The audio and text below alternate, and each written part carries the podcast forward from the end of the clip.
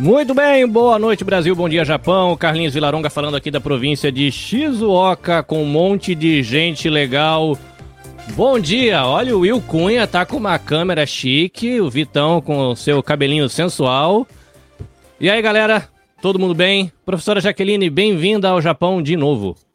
Nossa, que chique, só assim mesmo. Você sabe que eu acho, eu queria ir a, a Tóquio, né, para fazer um clipe.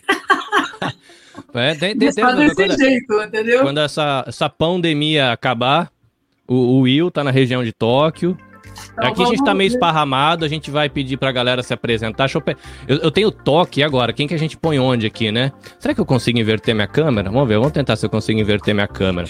Parará, ah, eu que. Ah, sumiu eu aqui. Peraí, microfone, câmera, opções avançadas, resolução. Ele não deixa eu espelhar a câmera, mas tudo bem. Então eu fico aqui no canto. É, eu vou colocar, deixa eu ver aqui, a professora aqui no meio, que fica mais legal. Ah, ah, já sei, vou fazer um Lego aqui assim, pronto. Ó, assim, ó, ó. Todo mundo se olhando. Olha que coisa linda. Muito bem.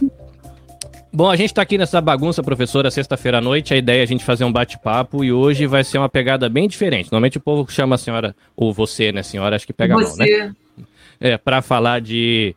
É, a professora prefere que eu chame de professora de Jaqueline, professora Jaque, ah, qual que é o esquema? Que Jaque, olha, eu, eu, negócio de professor, já sou em sala de aula o tempo todo, negócio de doutor, já tirei esse vale doutor há muito tempo também, só serve para dar aula, para pesquisar. Aqui as pessoas me chamam de duas maneiras, ou Jaque, se assim elas quiserem, que é como elas me chamam, ou já já, Jajá Muniz, que é o meu apelido de infância. São as duas coisas. Artisticamente, na minha banda, quando eu tinha banda e tocava, eu era Jack O, porque é o meu sobrenome. De Oliveira Muniz, uma brincadeira, né? Então era Jack O. Muito bom, muito bom. Eu vou pedir para a galera se apresentar, porque hoje a gente quer conhecer Jaqueline, a mulher por trás do mito. A gente quer ouvir as histórias de banda, onde tocou, o que que escutava. A gente tem aí o Léo, que é pesquisador, talvez ele vai ficar curioso das pesquisas. Eu quero saber como foi essa parada aí de comprar a biblioteca multilingüe para estudar. Que, que comeu de esquisito lá na Alemanha, como foi viajar pelos cantos aí de, de aviãozinho, de viatura. A gente quer ouvir esses papos doidos. Eu vou pedir para a galera se apresentar. Cada podcast aqui, a gente tem aqui uma meia dúzia de podcast representado né? E cada um tem uma pegada, trabalha com uma temática diferente, cada um tá numa cidade diferente. A gente se conheceu justamente por causa dos podcasts. E aí, quando eu ouvi a sua história lá no Virtus, e abraço pro pessoal do Virtus, lá da Universidade Federal de Pernambuco, é, eu fiquei muito curioso de saber os causos por trás da, da, da, da, pessoa, da pessoa da banda, da pesquisadora que decidiu encarar a estrada com, com as polícias para fazer pesquisa. A gente quer ouvir os causos, a gente quer ouvir os causos. Então, aqui da minha esquerda, pelo menos para mim aqui na telinha, Léo da NASA, explica esse negócio aí da Léo da NASA, pro povo entender que trem é esse de Léo da NASA, lá do Dropzilla. Fique à vontade. Bem, e aí, gente, eu sou o Léo. Então, é, eu tenho uns projetos com a NASA, na verdade, de verdade, assim, eu tenho. É, daí o, o que é o, o, fundador aí do Dropzilla, ele não pode perder a chance de colocar esse apelido pra mim né, aqui na podosfera, né? Daí eu tenho um quadro lá chamado é, NASA Shuttle, que faz muito sentido, né, no Dropzilla, e a gente fala sobre ciência, mas o Dropzilla em si é, tem uma variedade de temas, assim, desde temas geeks até música lá é um podcast bem, bem geral, assim, também para o brasileiro. Qual que é a sua formação mesmo, Léo? Você trabalha com que área? Uhum. É, teoricamente sou formado em geofísica, né? Mas eu estou fazendo doutorado em meteorologia, mais especificamente poluição do ar. Só que eu tenho um dedo em tudo quanto é lado, assim. Maravilha. Estamos aqui agora. Will Cunha, um homem que acabou de sair do trabalho correndo, porque os amigos maluco inventa de fazer live sete e meia da manhã do sábado, que ninguém merece, amigo assim, né, Léo? Fala aí. Léo Fala aí, diz aí, Will. É, não, foi uma, um, eu tô olhando pro Léo e você aqui, o nome escapou. Mas diz aí, Will, se apresente, fala um pouquinho do que você faz aí no Press Startcast, conta pra gente. Fala pessoal, então, é, o Press Start ele traz o ponto de vista dos brasileiros espalhados pelo mundo. Né? Então a gente tem aí, como diz aí, correspondentes aí espalhados pelo, pelo mundo inteiro. Então a gente traz diversos assuntos e sempre trazendo esse ponto de vista diferente. Uh, muitas vezes a gente faz um bate-papo aqui entre nós que estamos no exterior, né? Então é, entrevista não, não digo, mas um bate-papo aí com, com pessoas daí também que tiveram experiências no exterior. Então a gente traz bastante coisas desse, desse tipo. Né? Música, piada, piadas ruins, né? Que a gente é, é mestre nisso, fazendo piadas ruins. Alerta de quinta série. Alerta de quinta série. e prometo, prometo me segurar bastante hoje, tá? Bom, o que é legal do Will, um que dá pra ver que ele gosta de bonequinhos. Você vai no Instagram do Will, é um monte de, de foto de, dos bonequinhos dele lá, dos figures. E o legal é o tamanho da criança. Will, quanto, quanto de altura? Sentado? Sentado tem um metro e meio, em pé dá quase dois. Tem 1,94. Me misturo é, bem aqui no Japão, viu? Bem no padrão japonês aqui, me misturo bastante aqui. Ah, o Reni tá mandando alô. Vou colocar aqui o alô dele. Aham, pra quem disse que o Reni não apareceu na live. Aí, manda ver, galera. E aí, Reni, tamo junto. Ele é o, o fundador do Dropzilla.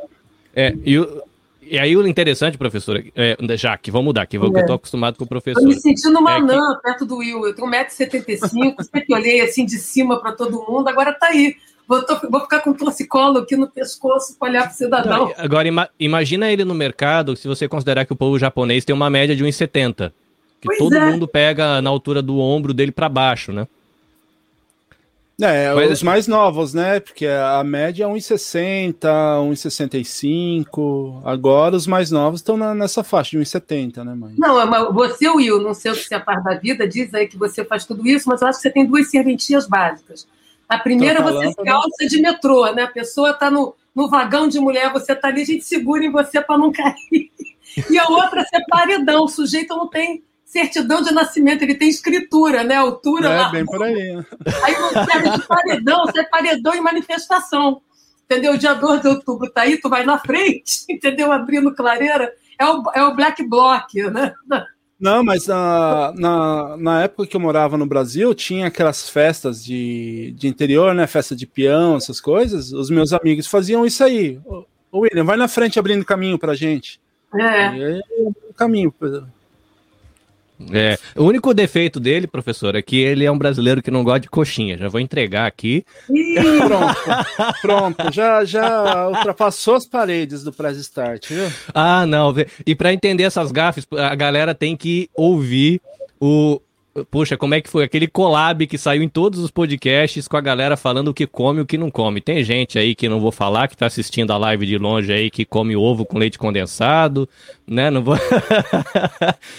Ah, então essa história é muito maluca. Juca do WasabiCast, que tá aí com a sua esposa, domando as ferinhas para poder gravar com a gente. Por favor, se apresente, fala do que vocês falam lá no Wasabi, fala da, da senhora sua esposa, sua co-host. Tá muito legal, a gente só não lhe ouve. É, Agora sim. Esqueci. aqui é o Juca Kanashiro. Tudo bem pra vocês? Com vocês, pessoal? Valeu aí, Carlinhos, ter chamado aí pra esse papo legal aqui. Prazer pra Jacko. É, espero, espero, espero poder trocar uma ideia legal aí com você. Ainda mais com os, os negócios de rock aí, de, de banda, vixe, é, é, é com nós. aí, bom, o WasabiCast é o podcast do Wasabi Mutante, junto com a, a minha esposa, a Biju a gente fala um pouquinho sobre a cultura pop, a, a cultura japonesa. A, a Biju, ela cresceu aqui no Japão, né? Então, ela sabe bastante sobre a cultura japonesa, sobre o Japão no geral, né? Na verdade, era para ela estar tá aqui, era para ela participar aqui hoje, só que vocês vão ter que me, se contentar comigo mesmo. é, logo de, aqui, pra gente é de manhã, sete e meia da manhã, é a hora que as nossas filhas é, acordam e é só ela para conseguir domar pequenininha. Muito bem. Lá, daqui do lado de casa, quase, né? Vitão. Diz aí, Vitor. Se apresente, apresente o seu podcast.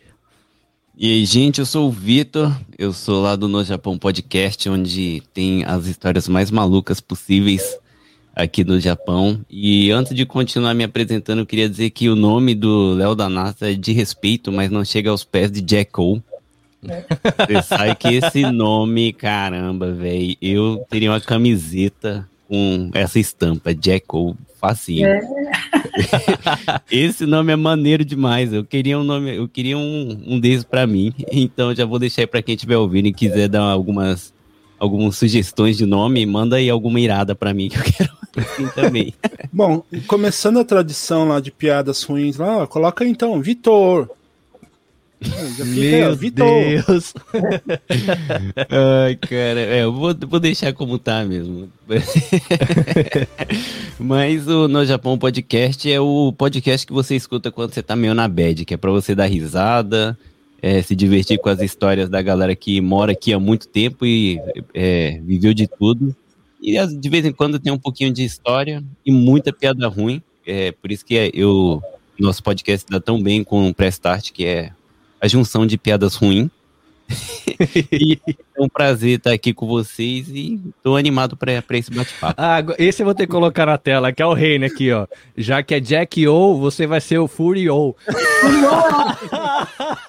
Professora Furio é, é uma palavra Não, mas aí japonesa. eu vou ter que sacanear, gente. Eu perco o programa, mas não perco a piada. É, é, é das minhas. Só para lembrar do Furio, né? Furiou em nome da desonra, né? Porque o cara não, não vai, não é um David Bowie. Para quem viu o filme do David Bowie com o japonês, Fúrio em nome da honra, que é um filme um clássico com Bowie, né?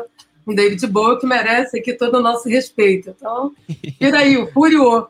Essa palavrinha aqui quer dizer, poxa, eu, eu pensei na semana inteira para falar a palavra rebeldinho. O cara rebelde, é. o cara fora é do meu... padrão, né? O meu bordão lá do, do meu podcast é o Vitor, o Furiô preferido da podosfera. E o Furiô é um estilo de vida da galera que não se encaixa no padrão aqui do Japão. Então a gente é tipo é, um fora de lei aí, da maneira mais carinhosa que tem. Nada é, muito. Inclusive, quando eu conheci a professora Jaque, professora, não escapa, não tem jeito. É, ah, não, eu, gente. Quando a, quando a Jaque entrou na chamada lá com o podcast do Virtus, a primeira pessoa que eu pensei foi no Vitor. Porque eu imaginava uma, fala, uma professora com doutorado, fala de segurança pública, tem aí um posicionamento político. Falei, pô, uma pessoa toda seriona, toda formatinho de, sei lá, terninho de mulher, aquela coisa. Pá! Aí veio aquela cara de roqueira.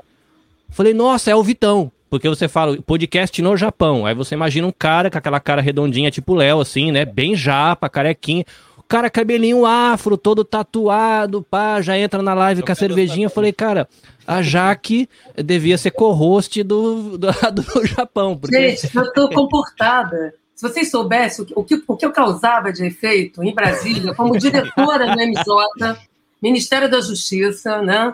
Então, diretora da Secretaria de Segurança Pública, com as minhas meias calças laranja e roxa, né, com taias, assim, exotésimos, capas pretas. Sempre usei muito preto, muito anel, tipo Matrix, né?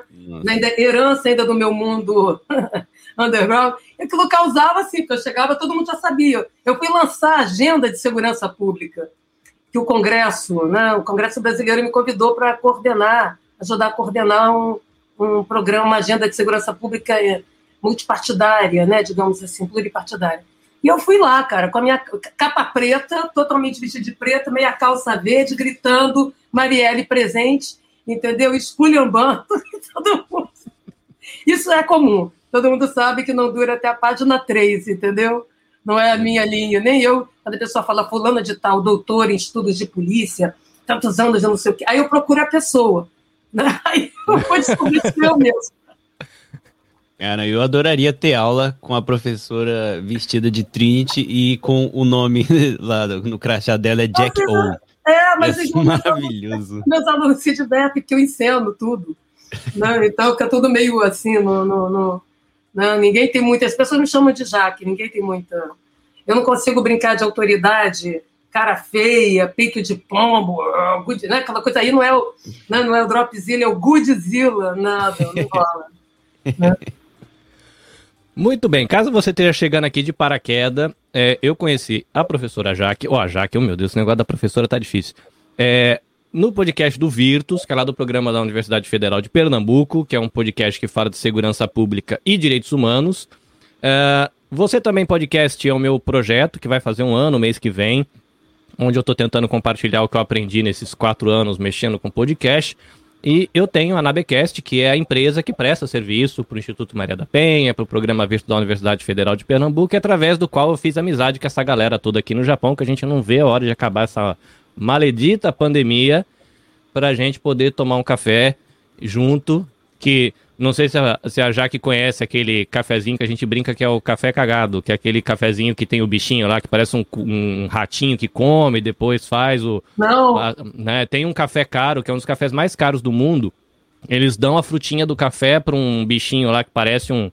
um ai, como é que chama? Um ferrete. Aquele bichinho. Ele É come. Uma raposinha. Aí ele. O, o sistema digestivo dele mexe na acidez do grão. Aí a galera recolhe, porque ele só come frutinha de café. Então, parece Sei. um choquito. O cocôzinho dele é um monte de sementinha de café. Aí você Aham. pega aquilo, torra e passa o café. E é um dos cafés mais caros do mundo por causa da que ele só consegue ser produzido no Brasil. Tem um, tem um que é feito com, com a ave jacu. Só que no caso desse, que é o- esse bichinho que eu esqueci o nome dele, é, ele é feito em cativeiro. O do que é feito no Brasil são as aves que vêm da.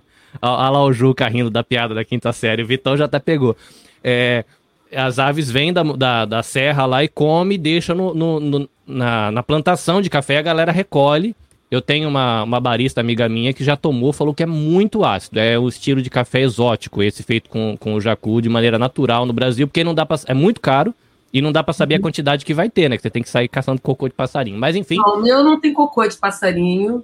É, até apesar de eu ser antropóloga e, e- e entender dos tabus e lógicas alimentares né, das culturas, no que você contou para mim, eu já vou pensar fazer sinal da cruz antes de tomar. Mesma coisa, igual linguiça, gente. Eu adoro linguiça, chouriço, mas eu não quero saber como é feito, eu quero chegar e falar. Se eu raciocinar muito, como é que tá. Eu amo churrasco de. Sabe churrasco de gato? Daquele que é feito na esquina, porque tem poluição, a poeira, a fuligem, tudo dá um sabor. Entendeu? Outra coisa que eu amo, né? Ovo colorido eu não como, não, mas aquela salsicha com botulismo, que você vê ela assim, dia de bloco, ensaio de bloco no Rio de Janeiro, aquilo. Nossa, aquilo vai mim é um manjar dos deuses. Agora, eu não quero saber como é feito, eu quero chegar ali, naquele, entendeu? Naquele fog de gordura, né? pegar uma e comer e pronto, entendeu? Tem plano de saúde? Ou, ou plano de saúde ou SUS, depois de comer. Nem aí, o negócio é. Mas não posso saber muito. Tem uma coisa que eu sinto falta do Brasil é justamente o churrasquinho de gato, porque Cara, realmente tudo. tem um sabor especial. Não tem, nunca comi nada igual. Eu tenho, às vezes me perguntam, por que, que você quer ir pro Brasil? Eu falo, tô doido para ir na esquina comer aquele espetinho de gato que era maravilhoso. Muito e agora, bom. agora eu posso beber uma cervejinha, eu posso fazer o que meu pai fazia, né? Na época eu não podia porque eu era criança. Eu quero degustar 100% daquela tradição brasileira.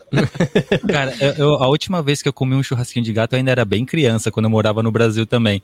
E acho que eu, eu, eu só parei de comer porque eu tava comendo e tava achando uma delícia. Só que daí eu fiquei meio assim quando o cara falou: Ah, não joga fora o espetinho, não, que dá pra reaproveitar, tá? Ai, meu Deus. Aí eu não quis comer mais, não, cara. Ô, louco, mas aí já vem bem temperado, né? Tá o tempero de 10 espetinhos atrás, junto com. Ó, se for seguir a, a mesma lógica aí, ó, do jacu que come, faz cocô e depois você toma, o espetinho tá aí, ó. A saliva dos seres humanos que comeu aquilo deixa mais saboroso, é por isso que o cara reutiliza. É, dá uma lustrada, né? É, é o sabor da casa. Credo, que trem nojento. Você chega e pergunta qual é o tempero da casa, você fala, tá vendo essas pessoas ao redor? Elas. Só depois você entende, né? Já que a gente, eu quero começar aí pela adolescência. O que, que você escutava? O, o Juca, o Reni que está aqui acompanhando a gente. O Reni foi vacinado e teve as queridas reações de segunda dose de vacina. Tá lá com seus quase 40 graus de febre acompanhando a live. É, ele deveria estar aqui, mas por conta da, da febrinha leve e das dores que dá no, no cérebro também, é, tá lá de boa acompanhando a gente na live. É, eles são os caras, o Juca e o Reni são os caras que entendem de banda, de rock. O, o Reni, em especial, curte muito punk. é, O podcast dele fala muito de cultura de música underground aqui, banda de garagem. Ele tem umas paradas muito doidas. O que, que você ouvia? O que, que você tocava? O que você cantava? Então, Quando foi é- a banda? Começa a história doida aí. Essa história é uma miscelânea. Você quer saber como é que eu comecei a cantar? Eu tenho mais tempo de cantora, de banheiro, digamos assim, de compositora, do que de supostamente, vamos colocar entre paredes, intelectual, né? Então, porque meu pai, é, meu pai era músico, como todo músico. No Brasil, o cara era funcionário público e tocava. E eu sou a caçula. Meu pai podia ser meu avô, né? Então, quando... tá? Se ele tivesse vivo, ele estaria com cento e poucos anos, gente. Então, eu sou a caçula de filhas de filhos, meus irmãos têm idade para serem meus pais, tá? Meu pai tocava todo. Meu pai tinha uma vida absoluta, que a gente chama, né? Então, qualquer a brincadeira era dar uma nota, fazer qualquer coisa de boca e ele tirava. E todo mundo gostava. E ele tocava vários instrumentos, todos, a gente chama de ouvido. Bandolim, esse bandolim que está aqui em cima, que está com a palheta dele, que ele desenhava as próprias palhetas, bandolim, cavaquinho, né? É, basicamente os instrumentos de corda, exceto as madeiras do tipo cello, violino, viola. Todos os outros, viola americana, é, baixo, contrabaixo, o baixo elétrico, o baixo acústico, tudo ele tocava. E eu aprendi a tocar violão com ele, vendo ele tocar. Então, se alguém me falar nome de nota, para mim é uma coisa estranhíssima. Eu fiz aulas de canto, formação, negócio de nome, de nota, tem nada. Eu vou de ouvido, tiro e compunha. Né, os instrumentos me serviam apenas para compor. Então, com meu pai, né, é, como ele chegava em casa e ficava fazendo seresta, até a gente dormir, eu aprendi aquelas coisas diante de Cristo, Vicente Celestino, Dolores Duran, né, todas essas músicas de seresta, né, eu ia com ele. Eu tinha quatro, cinco anos, eu cantava com ele essas serestas na janela das pessoas, em Santo Antônio de Pádua, que é onde eu nasci. E ele me levava, porque ele era um seresteiro que todo mundo chamava, porque ele tocava com o Altamiro Carrilho, Carrilho tocava com. ajudou a criar o MPB4, tocava com Zé da Velha, com os grandes caras do choro, com os grandes caras, entendeu? Do samba, vindo do interior. Ele ficava com aquele violão dele, o cavaquinho para cima e para baixo. Aliás, eu herdei também o violão dele, que está do outro, lá no outro quarto, né? Não está aqui. E aí, então eu aprendi a cantar. Tanto é que quando eu sou alfabetizada, eu sou alfabetizada cantando, né? Eu canto a música inteira, que era Sorria, dor que no meu peito dói, que desfaz assim de mim. Apareceu a Margarida, que era o tema de alfabetização, tá certo? Eu cantava com meu pai esses troços, né? Então, para mim, cantar é, Johnny Alf, cantar Vicente Celestino, cantar esses, né? a antiga seresta, pré-samba, o mundo do samba antigo, fazia parte do meu mundo, né? Não só esse, mas fazia parte do meu mundo. Eu vivia com meu pai para cima e para baixo tocando, cantando. E ele me levava, tá? Entendeu? Era criança, imagina, com seis anos, eu cantava carinhoso, gente. Com meu pai tocando e ele fazendo segunda voz no violão solano. E o barato do papai, se chama Roldão, era que todo mundo gostava de tocar e cantar com ele. Por quê? Porque ninguém nunca desafinava. Não existia desafinar não existia perder o ritmo. O sujeito ia um, ele fazia um ó, entendeu? Nas cordas e a pessoa se sentia felicíssima cantando. Você imagina cantar as valsas de Pixinguinha. Tu és divina e graciosa, estátua majestosa do amor. Não existia desafinar. Também não existia atravessar tom, atravessar ritmo, porque ele ia junto, ele perseguia a pessoa, entendeu? Então ele fazia o maior sucesso. Tinha dia que ele saía lá de casa, sei lá, à tarde, voltava três dias depois, ficava rodando aí, tocando, entendeu? Né?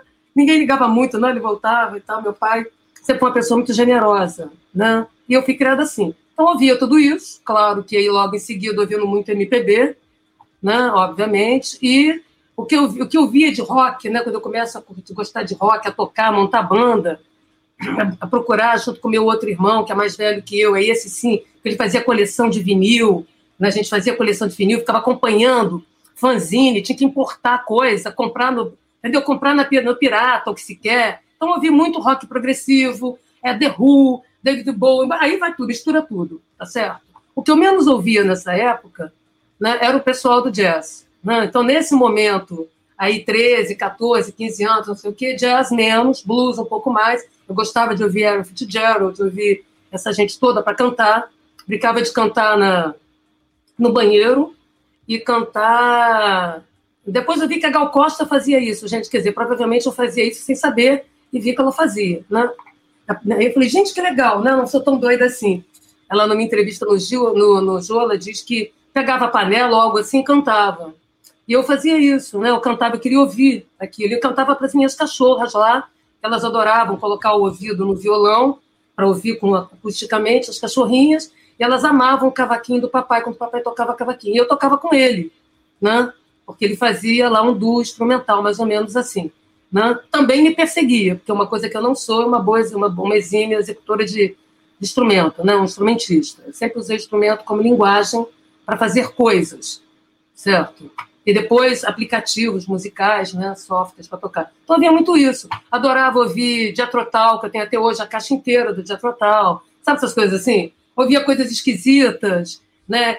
E músicas eletrônicas, né? Porque depois eu comecei a mexer com linguagem eletrônica, então Kraftwerk e tudo que vem junto. entendeu? E era um pouco isso. Então, essa miscelânea que vai de MPB, né, de música popular brasileira, a estranhezas, esquisitices, passando por hip hop, funk, house, essas coisas, né?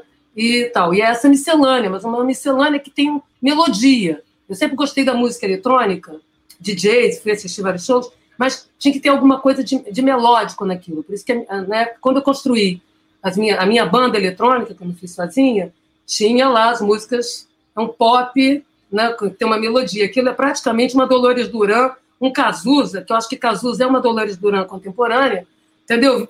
Versionada com, com, com as madeiras eletrônicas, cello, essas coisas todas, brincar com essa linguagem. Eu sempre gostei de brincar com isso, clássico, misturando com pop, com MPB e usar a voz, né? a voz como instrumento. Então foi isso, eu não era muito, não sou muito fiel né, a, a estilos. O jazz vem depois, né? O jazz para mim vem com Tom Jobim, que eu sempre adorei Tom Jobim, né? A bossa nova para mim é uma espécie de consequência né, do que eu estou ouvindo, de ouvir uma Elise Regina, né, de ouvir gente que canta, de ouvir Elise Regina, Simonal, independente de quem é ou de quem foi. Eu ouvia muito Simonal, antes dele ser moda, eu ouvia muito Elise Regina, que para mim é uma das mais versáteis cantoras.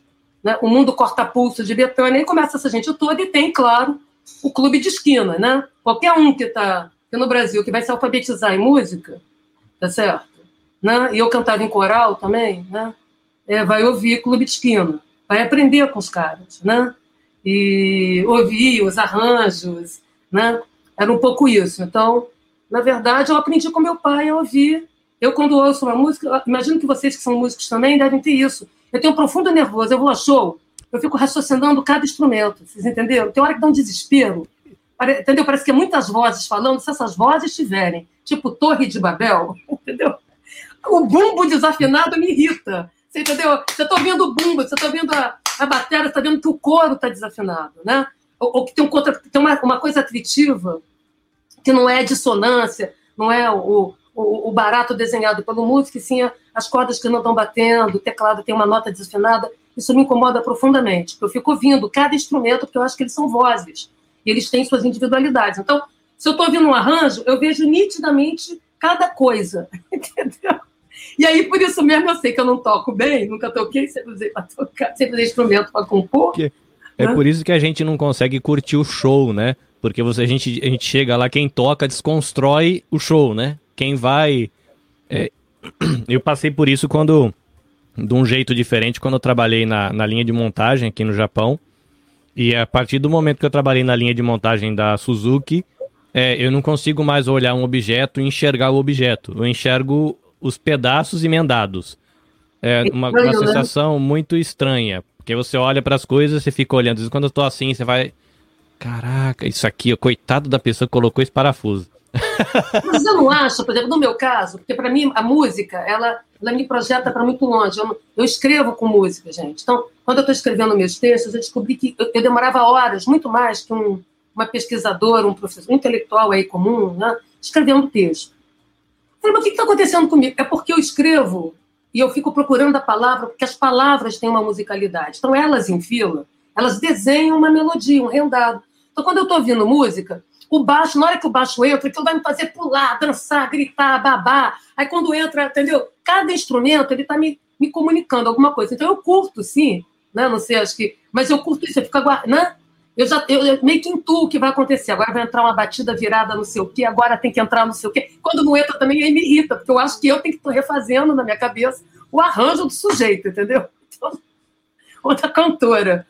Não, não quer dizer que fazer bem. Eu apenas penso musicalmente o mundo, entendeu? É isso que eu quero dizer. Eu não sou uma executora como vocês, assim, uma profissional, né? Não me tornei uma profissional da música, mas eu apenas penso musicalmente as sonoridades, as visualidades do som isso se reproduz na minha maneira de pensar, de escrever. Tanto é que quando eu escrevi a minha tese, a minha, a minha tese de mestrado, eu punha música alta porque eu estava escrevendo sobre estilo de vida gay, mercado, boate. Então eu tenho que ouvir aquele negócio, entendeu? E a mesma coisa assim, eu tenho que ouvir as músicas, eu tenho que ouvir. Né? Eu preciso delas. Para mim, uma das coisas mais difíceis da pandemia, não sei para vocês que são artistas, né? É que, para mim, é, ir a um teatro ir ao teatro, ir a um show no Circo Voador, qualquer outro lugar. Eu adoro aglomeração, eu vou para tudo quanto é show de rua, entendeu? Qualquer quebrada aqui que tem alguma roda de alguma coisa, eu vou entrar para ouvir. Tá? E com a pandemia eu não podia, obviamente, porque eu não, tenho, não tinha espetáculo com plateia. Aí eu comecei né, a fazer isso aqui, a ouvir, a ouvir os espetáculos né, é, no mundo remoto. Mas isso também dava uma tristeza. Então eu criei um programa chamado Artistas de Projeção da Minha Janela. Né? E aí eu montava espetáculos de 15, 20 minutos, com teatro, com dança, com música. Os artistas mandavam para mim, eu editava, montava um filmezinho, eu fazia um roteiro narrando quem são essas pessoas de maneira engraçada e tal, e projetava, projetava na parede do meu prédio e isso era divulgado ao vivo no, no Facebook. Chama-se Artistas de Projeção da Minha Janela. Então, acho que eu fiz uns 20 espetáculos. Dava um puta trabalho. Eu, passei, eu tinha que aprender, editar, montar um videozinho para projetar, entendeu? Projetava aqui na, na rede, daqui de casa, Pepe Gato. Então, o meu, meu projetor pequenininho, tudo com pregador de roupa, tudo grudado assim, entendeu? Só que fez o maior sucesso. Aí você tinha, assim, a orquestra, né? A orquestra de flautas italiana querendo tocar na minha parede, a jazz sinfônica, Fernanda Porra, um monte de gente veio tocar na janela. Eu mesma acabei cantando umas coisas ali, improvisando muito de forma muito vagabunda aí com meu violão, né? Algumas coisas e tal. Por isso, porque só que depois isso foi saturando, né? Eu preciso da plateia, eu preciso estar no meio da muvuca, eu preciso assistir, eu preciso ver o artista ao vivo respirando, errando. O swing para mim é uma espécie de erro intencional, não? Não, é isso que eu quero ver, não adianta ficar vendo tudo muito perfeito. Então eu sinto muito falta do, da plateia, de assistir, de estar ali, entendeu? E raciocinando junto, sentindo o calor do artista, porque eu não consigo vendo uma live do Caetano, por mais bonita que seja, ou da Betânia, sei lá de quem, de qualquer um, ou do Milton, dessas pessoas todas que fizeram por aí. Né? Eu, aquilo me enjoou. Não que eu não. Porque eu sinto falta da plateia, eu sinto falta do artista perto de mim. Né? E o, o lugar. A, a, a magia do palco, com tudo que ela tem de improviso, tudo que ela tem de, né, do artista ali se relacionando com aquele público naquele dia, naquele momento. Então, acho que uma das coisas tristes da pandemia é isso. Eu tenho muitos amigos artistas, músicos, e não só músicos, mas sobretudo, e vê-los também não podendo fazer o que a gente mais ama, mais gosta, é tocar ali, qualquer músico toca na esquina, tira som, entendeu? Você chega, quando você vê, né, teu fulano tá ali dando uma canja, né? O Léo o Léo tá ali é, lembrando, tá correndo lágrimas do olho dele ali. Você foi aqui, foi entregar o seu ouro aqui, que você é jazzista? O jazz é a tua praia? Ah, eu não, não, toco um pouquinho, né? mas, mas na verdade, a maior, maior parte das coisas que eu toco em banda, assim, é, acaba sendo rock, né? Porque rock é a língua rock é tudo de bom. não, né? Mas, Léo, deixa eu fazer uma pergunta. E o rock envelheceu? O rock envelheceu, não. todo mundo diz que rock é coisa de que... velho. Você vai no Rock in Rio, um dia de rock. As pessoas envelheceram. Todo mundo de cabelo branco. Hein? Eu acho que as pessoas se envelheceram, né? Mas o, é. o rock. O rock, o rock tem essa coisa de mudar, né? O novo Eu rock tá acho. sensacional. E as pessoas ficam meio tristes por não ser mais o mesmo rock, mas faz parte do rock, né? Porque eu acho que tem coisas que produzem fidelização, sabe? Igual programa de milhagem, né? O rock é um desses, né? Mas se você olhar, fazer uma analogia aqui meio porca, meio torta, mas só para vocês entenderem. Então, Ney Mato Grosso, o público do Ney Mato Grosso envelhece com ele. Mas não fica só o público que envelhece com ele, vem gente, novos públicos sendo constituídos. Mas o público dele envelhece com ele. Se você olhar um Roberto Carlos, né? o público do Roberto Carlos envelhece com ele. Tá? A pessoa com 90 anos vai seguir o Roberto Carlos com 100. O rock né? O público do rock é fiel, nesse sentido fidelizado. Ele não vai embora. Ele vai ficando com 200 anos, 90, o cara tá lá. Coisa mais divertida de Rock in Rio, de Lula Palusa, né? É você ir. Aí você tá no meio de gente que pode ter infarto, igual você. Trabalhado, entendeu? Na, na pulação. E, e a, vantagem, a beleza do rock é que o rock se mistura com muita coisa. E ao misturar, ele se renova, ele se reconstrói. Não, o rock é atitude, é postura. Né? É uma postura, uma atitude que tem som, tem visualidade. Você consegue ver um sujeito tocando rock com aquela cara de bulldog, olhando para nada? Não, o sujeito tem atitude. Né? Corporal, você vê no corpo o cara tocando, tem uma atitude, as pessoas tocando, as mulheres, tal, tudo mais. Então eu também acho que o rock não envelheceu. Eu acho que ele traz consigo uma memória, né, que atravessa, né? É um, é um lugar comum. Você pode sentar cinco pessoas de gerações distintas que você, não sabendo falar a linguagem do emoticon, a linguagem reduzida do tweet, você puxa um assunto de rock, que alguém vai querer falar com você.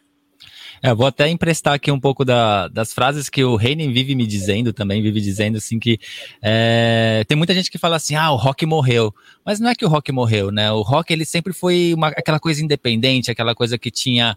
Era, era, era o mundo do rock, assim, que ele não precisava ser a, a, a, coisa principal, né? Ele é o que ele é, né? Aí lá nos final dos anos 70, no final dos anos 60, desculpa, anos 70, 80, deu aquele boom do rock que ele virou o mainstream, né? E ele virou é. a, a coisa principal que todo mundo ouvia, ele virou popular, né? E hoje em dia parece que já não tá tão dessa forma assim, só que não é que o rock morreu, o, o rock tá aí, como o Reni acabou de falar aí, a cena independente do rock tá vivaça e tem muita coisa boa por aí. Sabe, o rock é imortal. O rock é imortal. Eu, eu acho até puxando outro, outro estilo de música, eu sou o cara mais do hip hop, né? E o hip hop nasceu um pouco depois do rock. E no começo, o hip hop era uma coisa para passar uma ideia, né? Era só. Tem gente que é nostálgico porque gostava da. Antigamente, que era uma letra onde mostrava a realidade, é, julgando tudo que estava acontecendo. E hoje em dia é ritmo e não tem tanto assim, significado na letra em si, mas continua legal, assim, sabe? Tipo, vai mudando com o tempo. E com isso vai aparecendo alguns grupos, ou uma pessoa, um rapper que canta no, no ritmo de hoje em dia, que bombaria, mas trazendo a palavra. E o rock eu vejo assim também, né? Eu gosto de rock, não tanto quanto vocês, não são tão underground, né? Eu curto uma outra banda, assim, mas eu vejo isso também. Eu gosto das antigas, mas também gosto das novas. E, tipo, é uma coisa que vai se reinventando. E é igual a moda de se vestir. O negócio que bombou nos anos 80 e depois ficou feio durante um tempo, aí chega agora e volta com tudo. Tipo, aquilo é, que era é igual, ruim, É igual aqui no Japão, né? Que a gente, a gente foi aconselhado. É, vamos pegar, né? A gente que viveu essa parte de tecnologia, né? É, Primeiro o telefone era um tijolo. né? Aquele negócio desse tamanho com uma antena de um metro e meio. Não jogue fora porque esse é um lixo. Aí fizeram virar um tablet assim de chiclete, né? Aí hoje você paga mal grana pra andar com um iPhone desse tamanho, né? Que é um tijolo fino só, mas é um costume tijolão, né? Você pegar o vinil, né? O vinil joga fora essa porcaria porque é grande, porque risca, porque suja. Hoje você vai nas lojas do Japão aqui, a coisa mais cara que tem pra você comprar é, aquela porcaria daquela vitrola. E É tá na uma- moda. Né? Cada caixa de, de, de para você tocar um vinil é um absurdo. Ah lá, ah lá, ó, o outro, É. o velho renovado. é mó caro. E agora, assim, é, não- não chega a ser modinha ainda, porque ainda tá uma brincadeira cara. É caro mesmo, hein? Mas essa coisa retrô aqui é super moderno agora, né? Você, pecou, É. te- comp- você achou um vinilzão, ainda mais aqueles de rotação diferente, e você tem como tocar um vinilzão da década de 50, aí você é o cara. Você pode chamar os amigos mais moderninho que os caras vão achar o máximo ver você tocar vinil, que seu avô olha pra sua cara e fala assim, poxa vida, né? Vocês mandaram jogar fora, isso aí agora fica É com até- frescura. É até os videogames, né? Tem, tem aí o Juca, que é colecionador também de videogames antigos. O pessoal foi jogando fora, jogando fora. Hoje em dia tá todo mundo comprando os aparelhos antigos que lançou de novo no mesmo modelo só pra ter e falar que você coleciona, né? Tipo, ué. Nem joga os negócios. E fora, Mas fora eu- também nessa questão do game, do game também, né? Pegando isso aí que você falou, Vitor, é, os jogos, olha, estavam falando tanto de, de questão de tecnologia, de gráfico, e o que está fazendo sucesso agora? Os jogos retrôs. Então a maioria das plataformas estão colocando os jogos retrôs na- nas plataformas dela que está fazendo sucesso, né? Sim, eu queria É, até botar eu- um pouquinho. Eu, eu acho que tipo, o rock também tem, tem um outro Não. aspecto, não só desse assim, de, de tendência, de moda, de, de fenômeno cultural, mas ele também é uma linguagem, né? Ele é uma Isso. linguagem muito fácil para os músicos conversarem, né? Já tá muito estabelecida, tem tudo quanto é coisa que você pode imaginar de expressão, de, de conversa, de tipo. Já, tudo já foi feito de alguma forma no rock, né? A gente não consegue evitar plágio, né? Tanto que a gente vê, por exemplo, Olivia Rodrigo aí fazendo algo maravilhoso aí, que ela tá sendo acusada de plágio assim por 500 mil pessoas, porque é uma linguagem assim já muito explorada, né? Mas é muito gostosa de conversar nela, né? Pra gente que é músico. Tem, tem um, um estilo musical que eu acho que sim morreu, né? Apesar de eu gostar ainda, escutar, assim, mas não no dia a dia. O, o, o próprio funk brasileiro, né? Que todo mundo fica tão nostálgico com o funk brasileiro antigamente, que era a melodia, sabe, Claudinho Bochecha, aquelas coisas românticas. E hoje em dia já vai mais pra parte da farra, da, da, daquela bagunça. Eu adoro, eu gosto de escutar. Assim, em, em, uma festa, vai numa balada, dá animada. Você toma uma cervejinha ou outra, ixi, toca, você tá dançando. Você gosta do ritmo. Mas você não é, não é um negócio que você para pra, assim, vai estudar ou escrever um texto que nem a Jack Cole faz, você não vai colocar um funkzão pesado porque você não vai conseguir prestar atenção, né? Já o rock, que nem você falou, né, que vai mudando assim, mas continua, o hip hop eu vejo do mesmo jeito, sabe? Muita coisa vai evoluindo. Outras coisas fica naquilo que tá dando certo e depois vai acabar ficando cansativo. Eu espero ainda que o funk brasileiro estilo Claudinho Bochecha volte, porque eu adorava, meu. Tenho boas e, memórias. Eu acho que tem, tem a ver também, claro, acho que tudo isso. E tem uma coisa da, da, do uso das ferramentas, né? E a musicalidade, a voz é a ferramenta. O interessante da voz como instrumento é que você vem com ela, né? Então, cantar não tem a ver com a extensão é, da sua voz. Eu mesma passei por uma cirurgia nas cordas vocais, que essa coisa de trabalhar com a segurança, uma coisa super light, né? Você ser diretora da Secretaria de Segurança Pública, coordenadora né, da Segurança Pública no Rio de Janeiro. né, você, então perdi a voz, aí fiz uma cirurgia, isso reduziu um pouco o alcance da minha voz, das minhas duas oitavas que eu tinha absolutamente precisas. Eu fui solista de coral, né, de essas coisas todas, tocar em sala Cília Meirelles, ao mesmo tempo que eu tinha minha banda, né? Mas, então, a voz é um instrumento. Mas o que torna a voz, né, a voz, por exemplo, o cantor, uma cantora, não é tanto se a voz dele é uma voz maravilhosa como a do Emílio Santiago, ou uma voz maravilhosa no sentido qualidade vocal, textura vocal, e sim o modo do cantar, o modo do interpretar. Né? O que, que você faz com aquele brinquedo, não é isso? Né? Então você vai ver que o Caetano, por exemplo, tem uma voz minúscula. A Marina tinha uma voz que era menor, tá certo? No entanto, ela tinha um jeito do cantar, um modo do comunicar com aquele instrumento que a gente gostava. Né? Então, vai desde uma Maria Bethânia, que tem um vozeirão, mas não tem uma qualidade vocal, por exemplo, como Magal Costa, né? e outras pessoas, estou falando mulheres, não poderia falar um Milton Nascimento, né? diante de outros que tem de um João Gilberto, que a voz é minúscula. Então, né? Então, é o modo do cantar. Né? O Cazuza cantava marcando, né? ele ritmava a voz dele, então aquilo dava um, um, um clima, um astral. Né? Então, a mesma coisa acho que tem a ver com os instrumentos. O funk e outros mais, as tecnologias, elas facilitaram. Né? Quando, a gente, quando eu comecei a tocar, a gente não tinha os aplicativos no computador. Né? Você não tinha como fazer um estúdio em casa. Né? Certo, colocar lá os aplicativos, pegar, montar. Né? A, gente, a gente juntava dinheiro para comprar um teclado, comprar as samples, para poder fazer, né? para brincar com a bateria eletrônica. Tudo isso era carésimo, tinha que importar esse negócio, piratear esse troço. Né? Essas coisas baratearam. Depois de um certo tempo, eu passei a ter no meu computador aqui aplica os aplicativos, né, que antes um, você, só, você só conseguia no estúdio, que era editar voz. Eu mandei aqui para vocês uma brincadeira, porque eu não ia, porque, né, que era uma, a última música que eu compus em homenagem às pessoas confinadas, aos artistas de projeção, que eu peguei no violão, cantei, errei, mas como eu ia ficar com vergonha mesmo, eu fui editei enquanto esse negócio aqui não começava, editei lá, joguei uns créditos para ficar menos feioso, né? Mas mandei para vocês. Então, eu fiz aqui, cara, com celular, tá certo? Um iMovie, mais um celular aqui que tem para voz, que você tira ruído. Nesse caso, eu nem tirei, cantei aqui na sala aqui de casa, o sala ambiente fica assim mesmo, errando letra da minha própria música, então. Mas isso favorece. Na época do, na época do Furacão 2000, que é quando começa o movimento, né? Porque tem uma coisa que a gente esquece.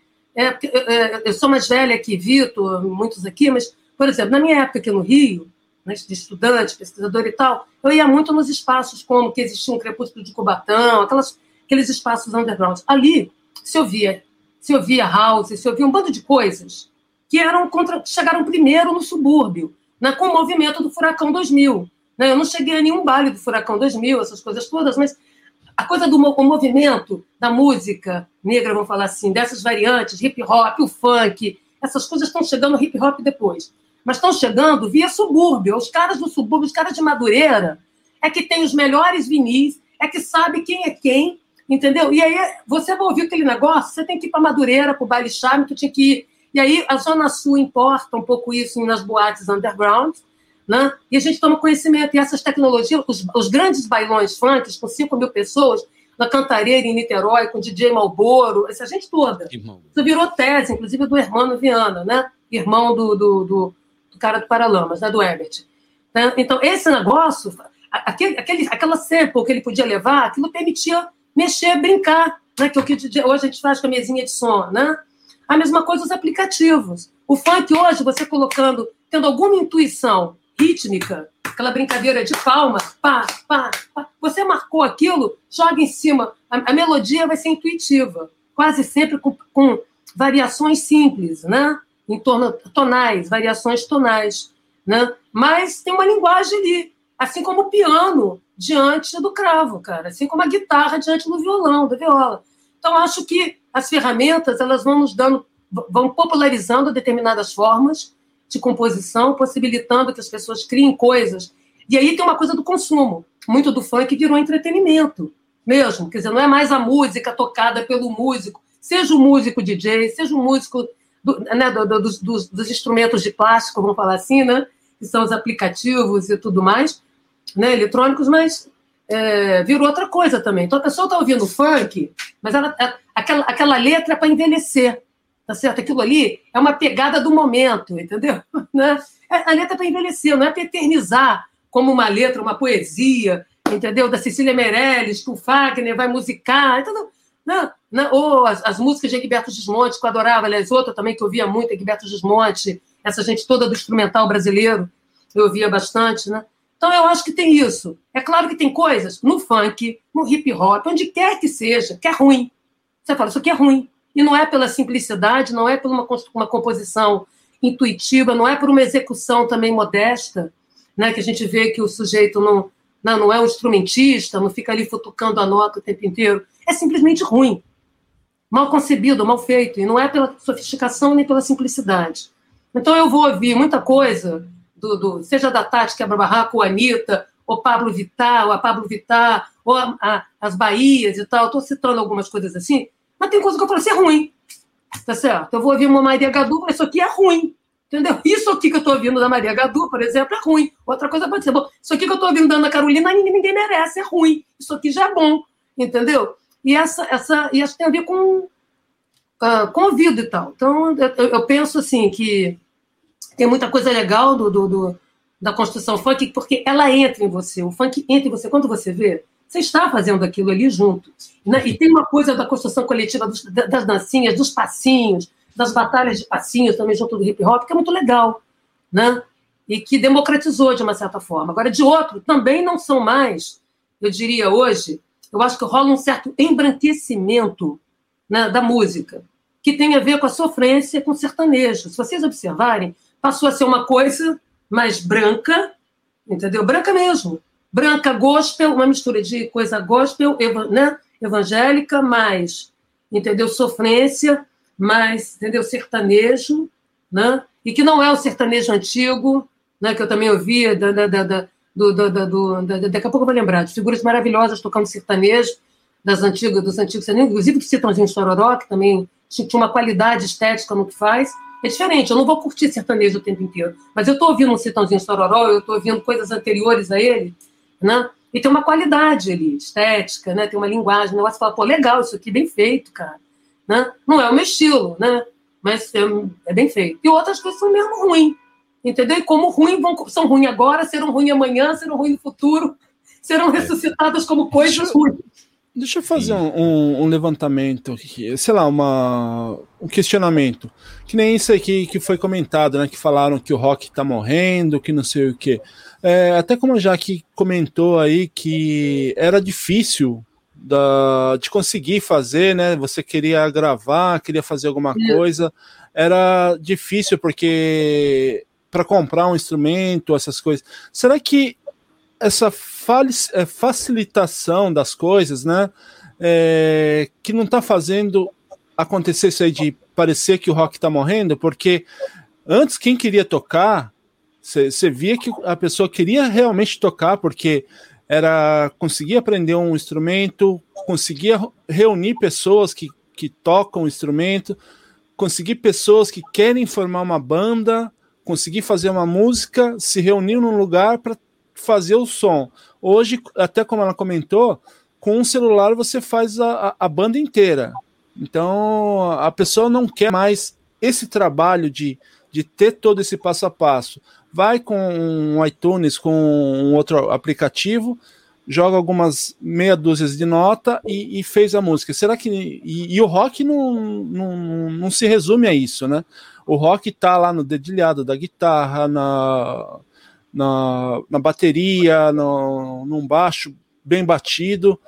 Então, eu acho que essa facilidade das coisas, será que não é isso que, que faz levar as pessoas e... acharem que o rock tá morrendo? Junto a isso, eu queria perguntar também, só para é, acrescentar na pergunta do Will, o que, que você acha do autotune, né?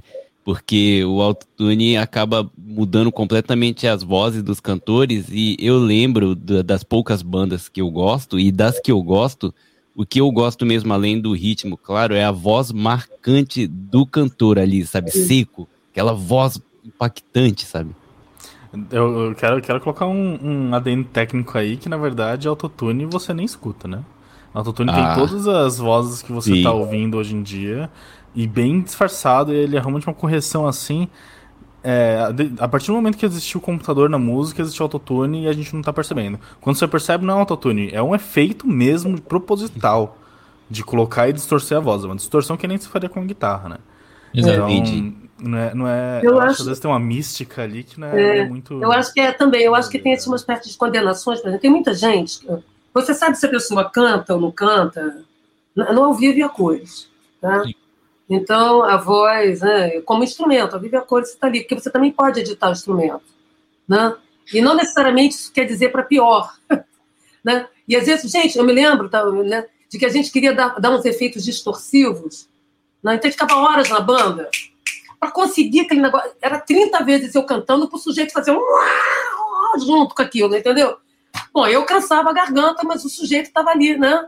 Ficava rouca até conseguir aquele troço, tá? Então dá um trabalho, até desafinar de maneira articulada, quer dizer, né? Você entortar todos os instrumentos, né? E contrapô-los, fazer um contraponto, dá um puta trabalho, que acho que tem a ver com essa socialização que o Will estava falando. O barato da banda é que você vai ali e aquela coisa você vai criando junto. Eu nunca compus sozinha, a gente vai fazendo letra e música naquele astral. Aí entra uma cerveja, aí vem o pessoal que participa da banda, que é com... Eu me lembro que quando eu tocava em bar, gente, eu nunca consegui sair com dinheiro, cara. E hora que eu precisava daquela grana, tá? Por quê? A gente ia pro bar tocar, que era minha primeira, uma outra banda que a gente tocava aqui no Rio, chamada Queda de Braço, eram três. Eu, Lucimar, eu, Simar e Alexandre, voz e violão, a três vozes, era muito legal. A gente tocava 70, 80 músicas arranjadas, assim, por nós e tal. E o povo toca de novo. Chegava o bêbado, duas da manhã, toca de novo, toca de novo. Toca Raul! Né? E aí o detalhe é que no final da noite, aí os amigos todos, aquele bar a gente tocava, ia todo mundo, outros músicos, amigo dos amigos, a pessoa subia no palco, o microfone, sequestrava o microfone de você. A vida é assim. No final, todo mundo comendo e bebendo, vinha fatura a gente pegar o nosso convés. Cara, a gente ficava devendo. Porque todo mundo que ia na nossa plateia, metade dela enchia, cara, e comia na conta.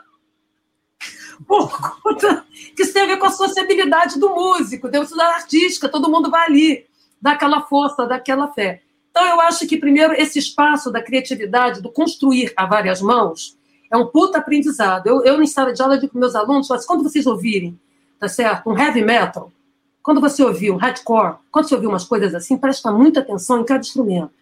Aqueles sujeitos estão arranhando tudo, estão distorcendo aquela desgraça, aquilo são horas de serviço. Horas, horas a fio, até eles conseguirem chegar ao que eles querem. Né? Eles são capazes de tocar um D de si. Eles são capazes de tocar qualquer merda. Para fazer aquilo, eles tocam do clássico à bossa nova, mas aquilo ali é dificílimo. Então, para você produzir em disciplina, há que ter rigor. Para você fazer vanguarda, né, sair da caixinha, você tem que, ter, tem que ficar futucando o seu instrumento, seja ele a voz, seja a espécie, está ali reelaborando aquele troço, que eu acho que o aprendizado conjunto, Will, ajuda. Né? Porque o cara te dá um toque, já que ele entra no segundo, um, dois, agora. Aí você ensaia aquilo 30 vezes com fulano te dando a deixa. Né? Eu nunca precisei, quando eu tava, quando a gente trabalhava assim, juntava amigos para tocar, para montar banda, o legal no palco, eu nunca precisei olhar para partitura nenhuma. Porque eu olhava, eu já sabia as deixas de cada um. E o sujeito também olhava para minha cara, ele sabia, no negócio do olhar, do corpo, você já sabe, o cara está deixando a deixa para você, você vai entrar no contratempo precisamente. Não, é, não precisa de metrônomo para isso. Cara, é uma delícia tocar numa banda desse jeito, é uma delícia. É, não é? Aí você olha pro cara, o cara olha para você. Isso é diferente de você ficar sozinho aqui, fazendo. Inclusive, tem muitos aplicativos é, de bossa nova japoneses que você já grava. Os caras. Agora, qual o problema? Você não tem esse aprendizado. Você, é, é, é, o legal da música é o artesanato, o barato da criação. Né? Por isso que a gente fala amador, porque vem do coração. Tem um artesanato nessa parada, nessa parada. Tem uma coisa ali do fazer, ir construindo na hora. Então, as virtuoses né, dos fulanos, dos músicos, eles aparecem ali, nesse momento. Aquela deixa, aquela dica né, que dá para o outro instrumento, que dá para você que é cantor, que se, entendeu? E eu acho que, aí voltando à coisa aí da, da. Eu acho que também tem muita mistificação. O tempo todo a gente usou coisas eletrônicas em estúdio para fazer pequenos acertos. Seja porque você quer prolongar o efeito de uma nota, seja porque você quer cortar na hora da edição. Né? O trabalho de edição em ilha de edição é um saco. Tem que ter músicos do lado, sim, mas tem que ter um puta técnico correto? Para não ficar pastel, para não ficar chato, para não tirar a expressão da, né, o, a, o, desenho da, da, da, da né, dos instrumentos. Agora, por outro lado, né, tem gente que não cantava nada, vai ter que cantar em playback ou vai ter que ser afinado pelo instrumento, pela, pelo, pelo, pelo equipamento, ou distorcido pelo equipamento. Será isso mesmo? Entendeu? Isso também pode ser uma boa, uma, uma outra linguagem. Eu não vejo como uma fraude em si. Sabe essa ideia do fraudou? Parece que tem uma autenticidade do autêntico entendeu? Quando, na verdade, vocês são músicos aqui, né? Quantas vezes vocês pegam um troço e fazem 50 versões daquilo? O jazzista fica lá fazendo cachorro vai, cachorro vem, brincando, né? igual a gente faz na voz, o vocalize, né? com aquele tem, um teminha, pega lá um tema de Chopin e transforma aquela desgraça num bando de coisa, entendeu? Que não é mais uma música clássica. o Léo tá ligado. Então, eu não, eu não acho, eu acho que tem uma censura. Entendeu? Eu acho assim, olha, tem uma autenticidade, tem um carimbo aqui, um ISO 12 mil. Por isso quem dá é a arte. A arte, a arte não existe em si, existe o artista inventando e fazendo moda, fazendo coisas. Né? Uhum. E, agora, tem um limite da fraude, tem um limite da fraude, como limite para o plágio. Mas isso estão lá nas fronteiras, caras, aqui dentro. Né? né? Nesse intervalo, há que brincar, há que ser lúdico, há que ter paixão para fazer isso. Entendeu? Quem faz muito isso pelo menos fazia, né? Eu tenho um amigo que ele é apaixonado pelo YouTube. O cara conhece as histórias uhum. desde que os caras nasceram até o que estão fazendo ontem à noite. Apresenta esse e... seu amigo para mim, por favor. Apresenta, apresenta. O cara, não, o cara, o cara tem terabytes de, de, de, coisa do YouTube guardado. Que o YouTube a galera filma, né? Os shows, ele tem tudo catalogado, ele tem uma biblioteca do YouTube em drives na, na casa dele. É um negócio assim, ignorante. O cara tem tudo. É, mas ele mostrava para mim, né, como é que as coisas saíam no YouTube. Ele falou assim, ah, vou te mostrar aqui uma filmagem, uns negócios assim. Vou te mostrar uma filmagem de 87, é, num hotel na Índia, que eles convidaram o técnico fulano de tal, o músico indiano ciclano de tal, o outro cara que veio da China. Aí os caras fecham o hotel, eles pegam o saguão do hotel, eu, eu acho que era na Índia esse, qual que os caras vão fazer? É, é, tipo camp, mano. Os caras vão pro hotel, se trancam no hotel 10 dias, 15 dias. Música de de manhã até de noite, mas vão ensaiar? Não. Eles sentam e começam a brincar. Aí mostra, né? Tipo, a gravação de seis horas, aí ele mostrou um trechinho pra mim e falou: olha isso aqui. Aí o cara lá batendo aqueles tamborzinhos indianos, né? E a galera brincando, os músicos se olhando, papapá, saiu uma frase. Aí os caras, pô, legal isso aqui, repetiram a frase. Ele falou, você lembra disso aqui? Eu falei, não sei o que, que é isso, velho. Aí o cara pega a música e fala, essa frase nessa brincadeira de dia inteiro nesse hotel foi o que virou essa música, que dessa música saiu esse álbum. que Tudo brincadeira, né? Tudo de ficar no, zoando. No filme do Fred Mercury era bem essa pegada, né? Eu não sei se é. tudo aquilo ali era verdade, mas fala que eles entravam no estúdio e ficavam brincando lá, né? A galera é. chegava loucaça, não sabia nem o que tava fazendo, aí num erro criava uma nova música. E assim, Rapaz, assim, isso que você falou. Para fazer Boêmia Rhapsody, foi outro, outro, outra banda que eu gostava muito, o Queen. O Queen. Agora, eu acho que tem isso, mas eu acho também que tem, por exemplo, a gente hoje, você entrar na internet agora, você acha 50 mil tutoriais, como tudo para a vida, entendeu? Você tem um coach, você tem coach para ser artista, coach de vida, coach do inferno. Então, é que eu acho coach. que é o mundo. É, e aí, e que tem uma limitação isso, né? Então você vai ali e fica ali por dentro só tem um negócio. O sentido harmônico da coisa, tá? Né? Porque a música é diacronia e sincronia, é harmonia. Né? Você tem que ter um bando de vozes falando com você. E não vai virar a torre de Babel, tu não é, tu não é esquizofrênico, não estou ouvindo 50 pessoas, entendeu? Não está pirado. Então, esse aprendizado harmônico, esse aprendi... tem a ver com essa convivência estética da Então não adianta eu ficar aqui brincando, por mais talentosa que eu seja, né, né pequenininha, ter os brinquedos todos para eu brincar, eu vou adquirir, eu vou lapidar o meu talento, né, e tal. Mas tem uma socialização. Por exemplo, eu tenho um amigo, que é o Paulo, que é que era o integrante da minha segunda banda, Ácida Diva, que é essa banda de música eletrônica, eu, Alexandre Paulo, eu, Alex Paulo. O Paulo era assim, o Paulo era uma figura que ele deve ter hoje, eu tava, fui na casa dele na quarta, é, ele deve ter uns 2 a 3 mil, muito mais, eu acho. Vinis, fora CDs. Então, é, tem que ter, é muita parede que precisa. Então, eu, tô, eu brincava com ele, Paulo, é, você tem todas as bandas da humanidade que foram gravadas. Se você tem disco, que só a banda, a mãe dos, dos integrantes da banda e você tem. Quer dizer, entendeu? E a gente ficava ali no aprendizado. Então, eu nunca me ocupei muito, porque o Paulo ia adquirir, ia comprar, ia importar, e fazer então, para a gente poder. Então, a gente, a gente passava horas, às vezes, ouvindo bandas. Olha, vamos ver isso aqui. Olha isso aqui com isso. Olha o que surgiu na Billboard. A gente pegava lá Rolling, Rolling Stones, e eu lia aqueles negócios, entendeu? Tem uma, um aprendizado. Eu não precisei sentar a bunda numa escola, ainda que eu tenha feito um pouco de conservatório, mas o mundo da música requer aprendizado. Como qualquer outro mundo. Se você é um desequipado, não, não apenas é, no instrumento, você fica limitado. Você pode ser um grande virtuoso, mas a sua imaginação fica perneta, sabe? Fica cotó. Então tem um negócio de aprender. Você ir na casa do em Pádua, eu ia na casa do Dudu, que era um amigo que a gente tinha, que era um artista plástico, o cara era do Banco do Brasil, era artista, e ele também tinha não sei quantos mil CDs. Então era possível ouvir Elis Regina desde o primeiro Pio, quando cantava, imitava é, a Celi Campelo, né? ou imitando a Ângela Maria, por exemplo, até, né? sabe, você podia ouvir The Who, o suspiro do The Who, não sei aonde, sabe, um negócio que ninguém tem. Uma fita cassete pirata de não sei o quê. Né? Isso, nos, isso ia ensinando a gente, sabe, uma educação auditiva, uma educação dos instrumentos. Então, isso não adianta aprender sozinho. Você tem um processo de troca, de alguém explicar para você, alguém mostrar para você. Então, o brincar sozinho, eu acho, Will, que ajuda bastante. Mas eu acho que vai até a página 4, sabe? Depois rola um empobrecimento estético, um empobrecimento cultural. Um sujeito que não sabe quem é Jenny Joplin, pô, eu, quando a mulher estava no auge de sucesso, eu não existia no mundo. Mas sabe, tem umas coisas que você tem que saber, né, que existe por aí. Né? Hoje eu encontro gente de 20 anos, 20 anos que não sabe quem é Caetano Veloso, quem é Milton Nascimento, o que é clube de esquina. Entendeu? Como assim não sabe? Eu sei o que é Tropicália, eu sei o que foi Bossa Nova, eu sei, entendeu? Porque eu fui me interessar. Não, eu ouvi aquilo, fui descobrir que era o Egberto Desmonte, que alguém me mostrou. Né? Fui lá ouvir aquele negócio, aquele jazz sofisticado, aquele negócio todo, entendeu? Certo? São linguagens que a gente vai educando também o ouvido. Como jazz, você vai educando o ouvido para entender aquele troço. Não, não é assim, acordei com uma vontade de jazz, você vai aprendendo. E eu acho que sozinho tem um empobrecimento, né? como tudo. Né? Como tudo.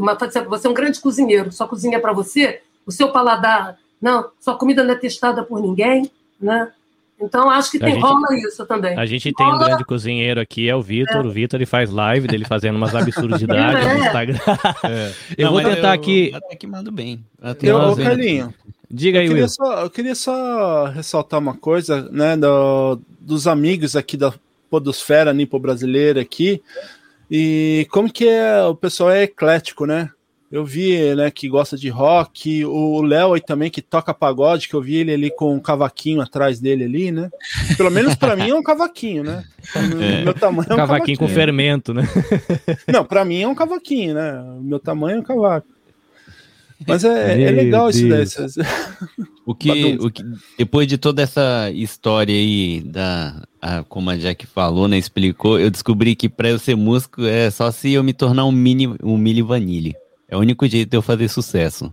Não sei se vocês conhecem Milli Vanilli, foi um, um, grupo, né? Uma das maiores fraudes do mundo da música. Exato. Que os dois só era a aparência, né? Que era outras pessoas que cantavam as músicas e no show também era outras pessoas cantando no fundo, ele só dançando e fingindo que dançavam lá na frente. Tá Essa seria a minha carreira musical. É, não, aí, não, aí não é fraude, rapaz, é talento para conseguir enganar todo mundo e ainda passar. Eu vou antes da gente virar a ficha aqui pra gente ir pro segundo bloco, quando a gente vai tentar ouvir as histórias, como é que essa cantora inventou de virar educadora e pesquisadora e ainda mais estudar polícia, dar rolê de viatura. Eu vou ver se eu consigo fazer meu papel de DJ aqui, para irã, para compartilhar não aqui. Esse aqui, vamos lá, pam, pam, pam. Vamos ver se vai rolar direitinho.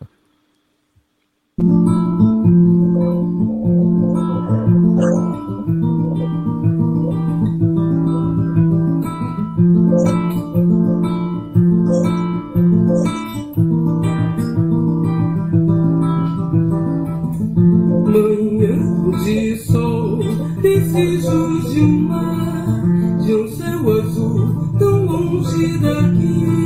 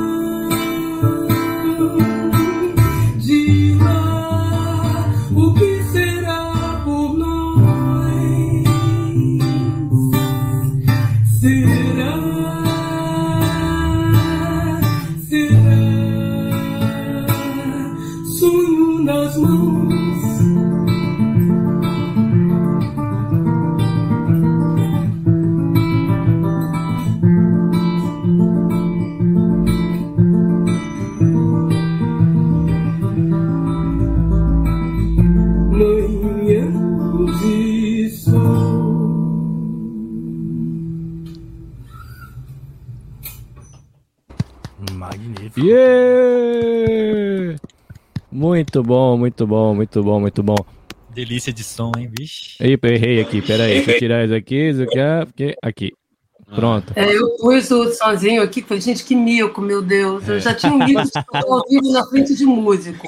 Falei, não, eu vou mas- fazer, vou improvisar um negócio Não, a ali. gente dá pra fazer um Aí collab. A gente tem o- o Léo aí que sabe fazer o baixo, eu tô com o vídeo aqui, eu passo pra ele, eu tenho batera aqui, tenho cara, a galera fazer da fazer a galera da guita. A gente pode pegar o vídeo e fazer aí um- um- uma montagem com a, a galera da Podosfera Limpo Brasileira. Aí o Will vai na caixinha de fósforo, ou o Vitão, o Vitão que vai na caixinha de foto. Então, Mas, gente, essa música, é só para dizer, essa música, eu compus, essa música ficou a seguinte, a seguinte coisa. Eu estava fazendo os programas ano passado, tentando chegar até as pessoas com esse distanciamento e as pessoas tristes, todo mundo triste aqui, né? E, e era preciso fazer alguma coisa. Então, os artistas de projeção, e editando, eu, eu contava, falava dos músicos de uma maneira engraçada, diferente do que apresentar currículo chato, careta. E as pessoas eram fiéis, né? Aquele troço de assistir, né? E, e tal. E essa música, ela ficava na minha cabeça, só que negócio? Uma coisa meio minimalista, e aquilo ficava. Eu acordava e dormia com aquele, só com isso, entendeu? Aí eu tinha que pegar no violão e achar a música, porque diferente de vocês, eu não sou música, não sou instrumentista. Não. Eu tenho que achar. E aquilo eu fui achando a música, com as palavras. E a ideia era conseguir chegar do outro lado, que será de nós, né? Em nós. Então, sim, se eu tenho sonho nas mãos, se eu tenho uma terra sem chão agora, eu terei sonho na mão daqui a pouco, né? Era a ideia de poder fazer essa voz chegar lá do outro lado. Então, tinha gente do Ceará que se apresentou aqui, tudo quanto é canto do país se apresentou nessa janela. Quando eu consegui, quando eu terminei, depois dos 20 e tantos programas, eu, eu precisava devolver alguma coisa, né? Eu precisava, talvez, gritar mais forte, né? Do que as minhas as lives. Eu fiz mais de 95 lives de debate, né? Acho que Marca Tereza Cristina, naquele momento, brigando com meio mundo, com, com o general, Baganeco, todo mundo, entendeu? Sujeito, entendeu? Passar o cerol. Subia, e, mas faltava isso. Eu acho que falta o abraço, falta compaixão, falta... Então, a palavra cantada, a música, eu acho que ela, ela conseguiria chegar a esse momento de... Né? Nem foi um abraço com álcool em gel. Então, essa era a ideia. Eu que não, já há um tempão não compunha. Eu parei de compor já faz muito tempo. Quando eu comecei a assumir funções de governo, eu estava montando o CD da minha banda Ácida Diva, de músicas eletrônicas esquisitas, entendeu? Com som, com uma sonoridade e se chama Ácida Diva, Ácida Cidade Diva Dádiva. Ácida Diva, eram três no palco, né? eu só cantava no palco, um no teclado, o outro na, na, no, no, na, na- no sintetizador e tal, e com sons legais. Era isso, mistureba, tá? Então, hip hop, né? jogava um house misturado com pop, com não sei o quê, com MPB, isso. Então foi isso, essa era a ideia dessa música. E ela acabou saindo assim, né? E... É muito boa, a sonoridade é muito, muito boa. É, que eu muito fiquei É, você tem vontade de sair, né? Você não tem vontade de sair, da- abrir a porta e sair, que seja uma coisa. É um pouco isso. E é- encontrar alguém do outro lado. Né? Essa era a isso é um ideia da misto de música, né? Com, com Eu quero saber, eu quero saber qual é a playlist sua, você cantando e tocando no Spotify pra eu seguir lá e escutar. É, eu já- eu já rapaz, procurando aqui, é. eu não tô Você sabe que eu tenho uma lista no Spotify com mais de 300 músicas. De vez em quando eu acho. E assim, é diferente. Eu, eu sou uma DJ esquisita, porque eu tô ouvindo, por exemplo, uma música do Edu Lobo, daqui a pouco entra um pop louco, entra um áurea hip, entendeu? Entendeu? Porque aquilo, porque a- uma música chama a outra, porque uma música põe, coloca você num momento, numa emoção, num lugar que você precisa de outra, entendeu? Que vem ali. Olha, às vezes é um Dave Smith vindo depois de um samba, de um cartaz, sabe, umas coisas assim. Né? Então, comigo sempre foi essa miscelânea. Né? E Eu, eu, eu ia adorar uma playlist sua com tanto conhecimento em música, desde as mais underground que ninguém conhece, mas é um ícone entre as pessoas ali que sabe, né? Conhece a música, até as mais recentes. Seria legal, até um estudo, né, para quem gosta sabe, de música, para aprofundar.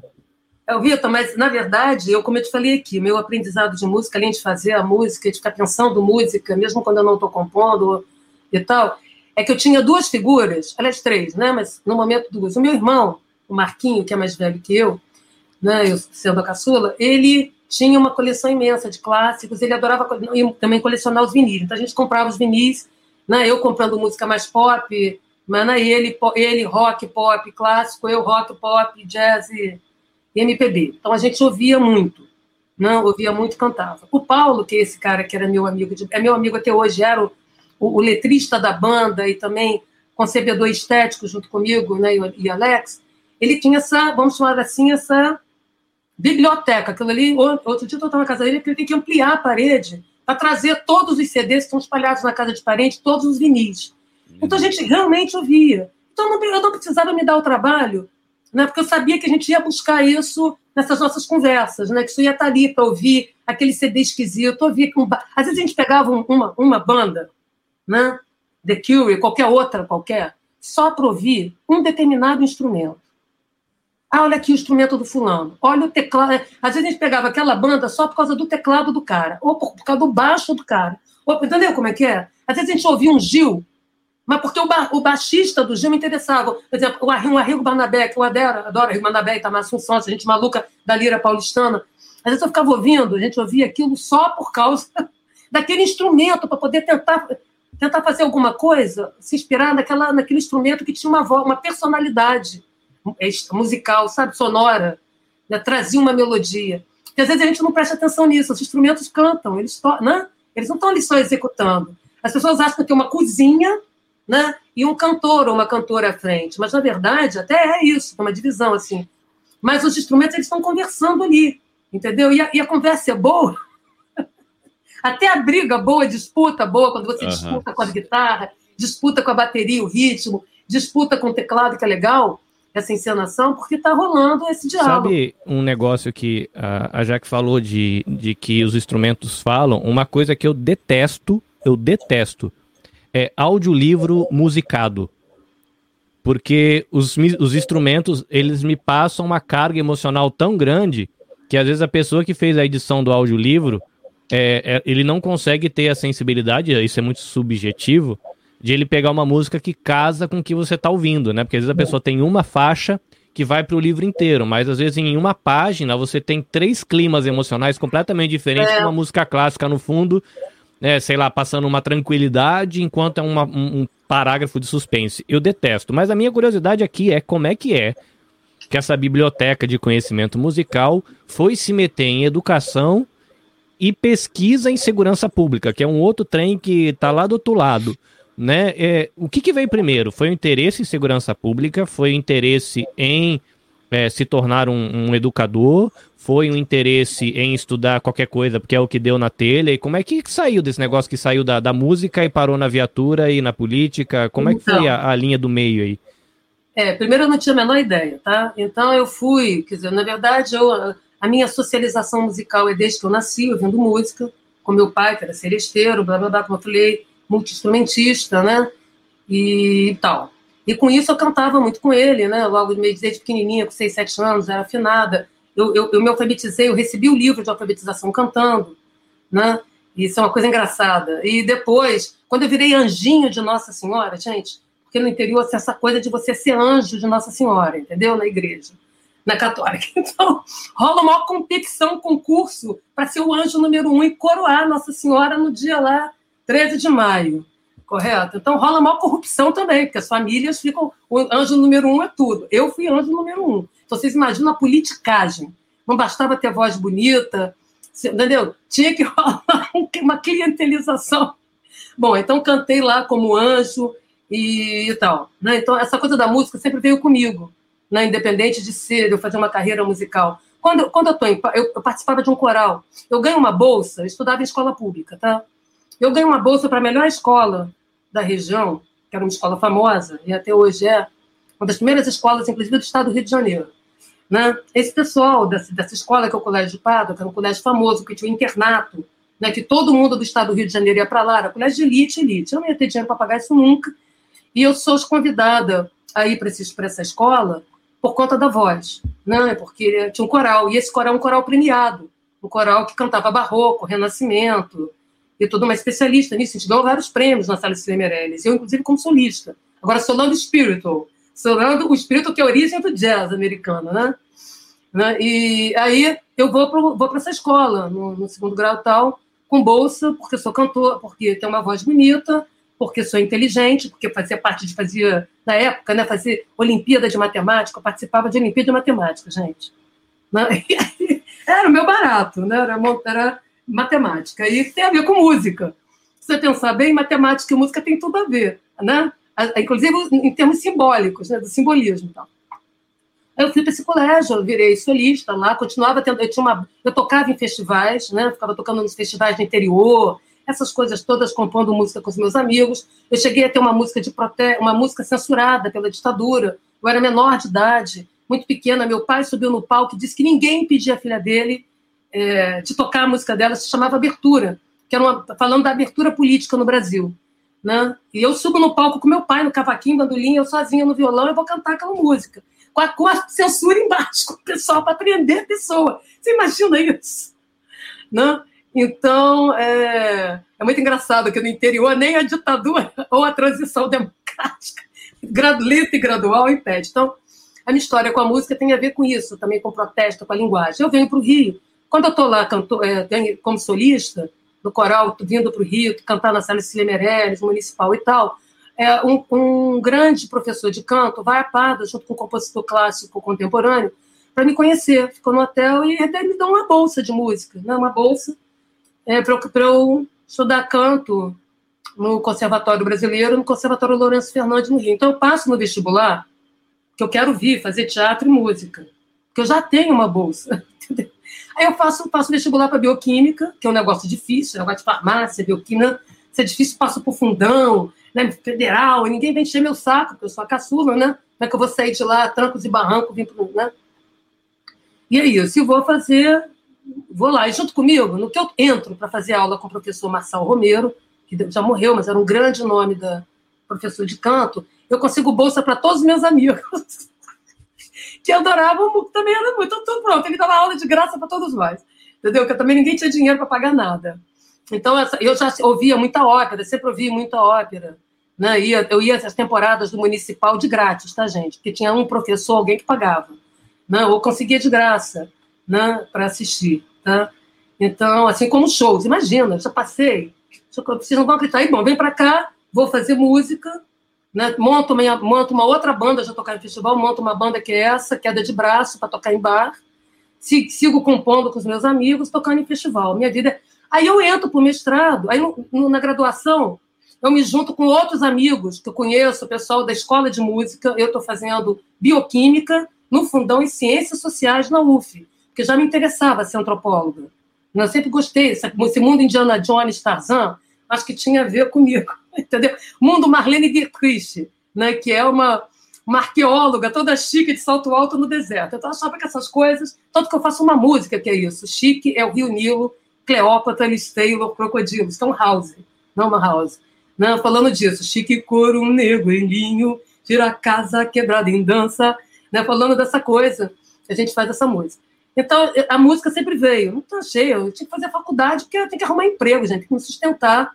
E é óbvio que eu tinha que dar, dar, dar algum sentido para minha agitação mental, tá certo? Para minha velocidade mental. Então, fui fazer, eu queria mais ciências sociais. Nesse período, eu me reúno com um bando de gente que eu tinha conhecido no Rio e Niterói, né? É, músicos, né?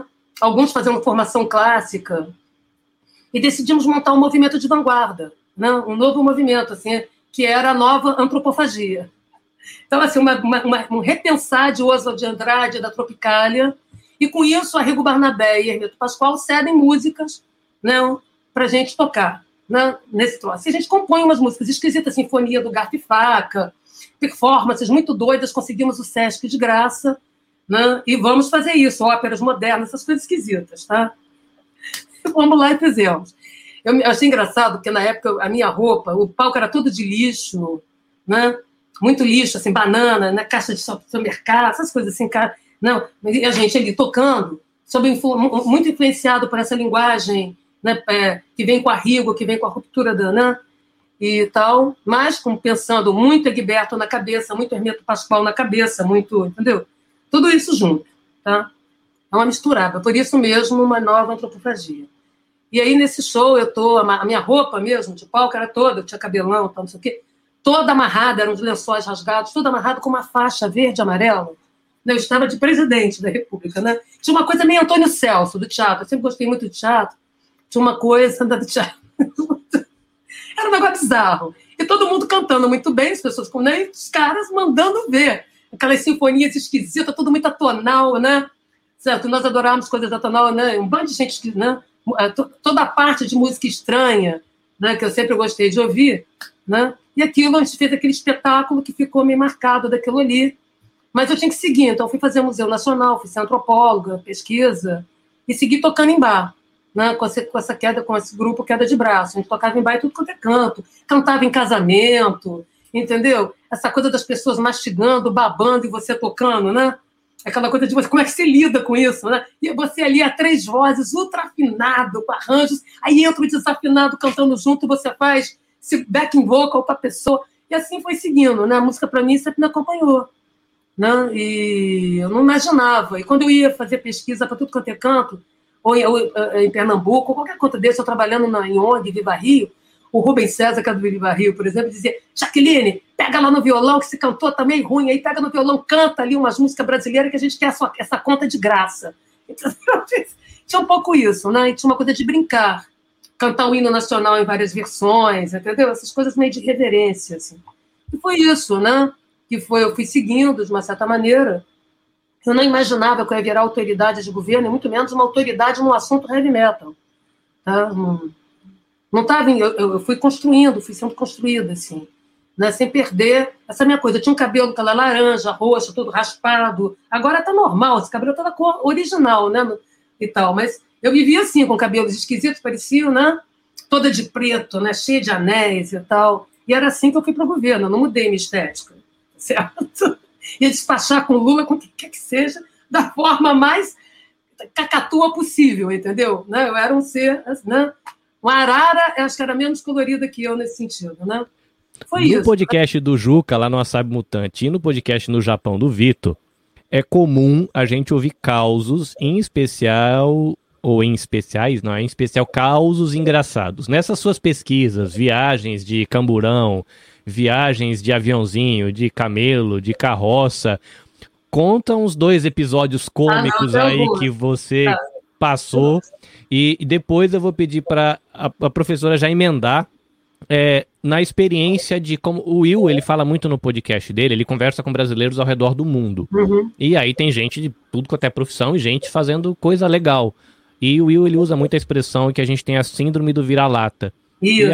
A, a Jaque já, já foi, se não me engano, para a Alemanha, que eu lembro que você citou, América Latina e outros lugares para falar sobre o tema da sua, de, da sua área de pesquisa. Então você é uma brasileira que é chamada para falar lá fora. Isso. Diferente do que a gente importa tudo como se a gente não fizesse nada que preste, é um brasileiro que é chamado para ir lá fora. Eu queria ah, ouvir sim. um pouquinho dessa não, por exemplo, experiência. um negócio? Eu fui em Oxford dar uma conferência, tem artigo publicado no British Journal of Knowledge, como dos cientistas que publicou esse negócio. Achei legal para conhecer o cenário lá do Harry Potter, entendeu? Fui falar em Washington, né, na Universidade de Defesa, dei muita entrevista nesses negócios todos, Le Monde, esses negócios todos importantes. Né, não quero saber a língua. Na América Latina, eu rodei quase todos os países como observador internacional, ou como professor, ou dando aula, ou dando conferência.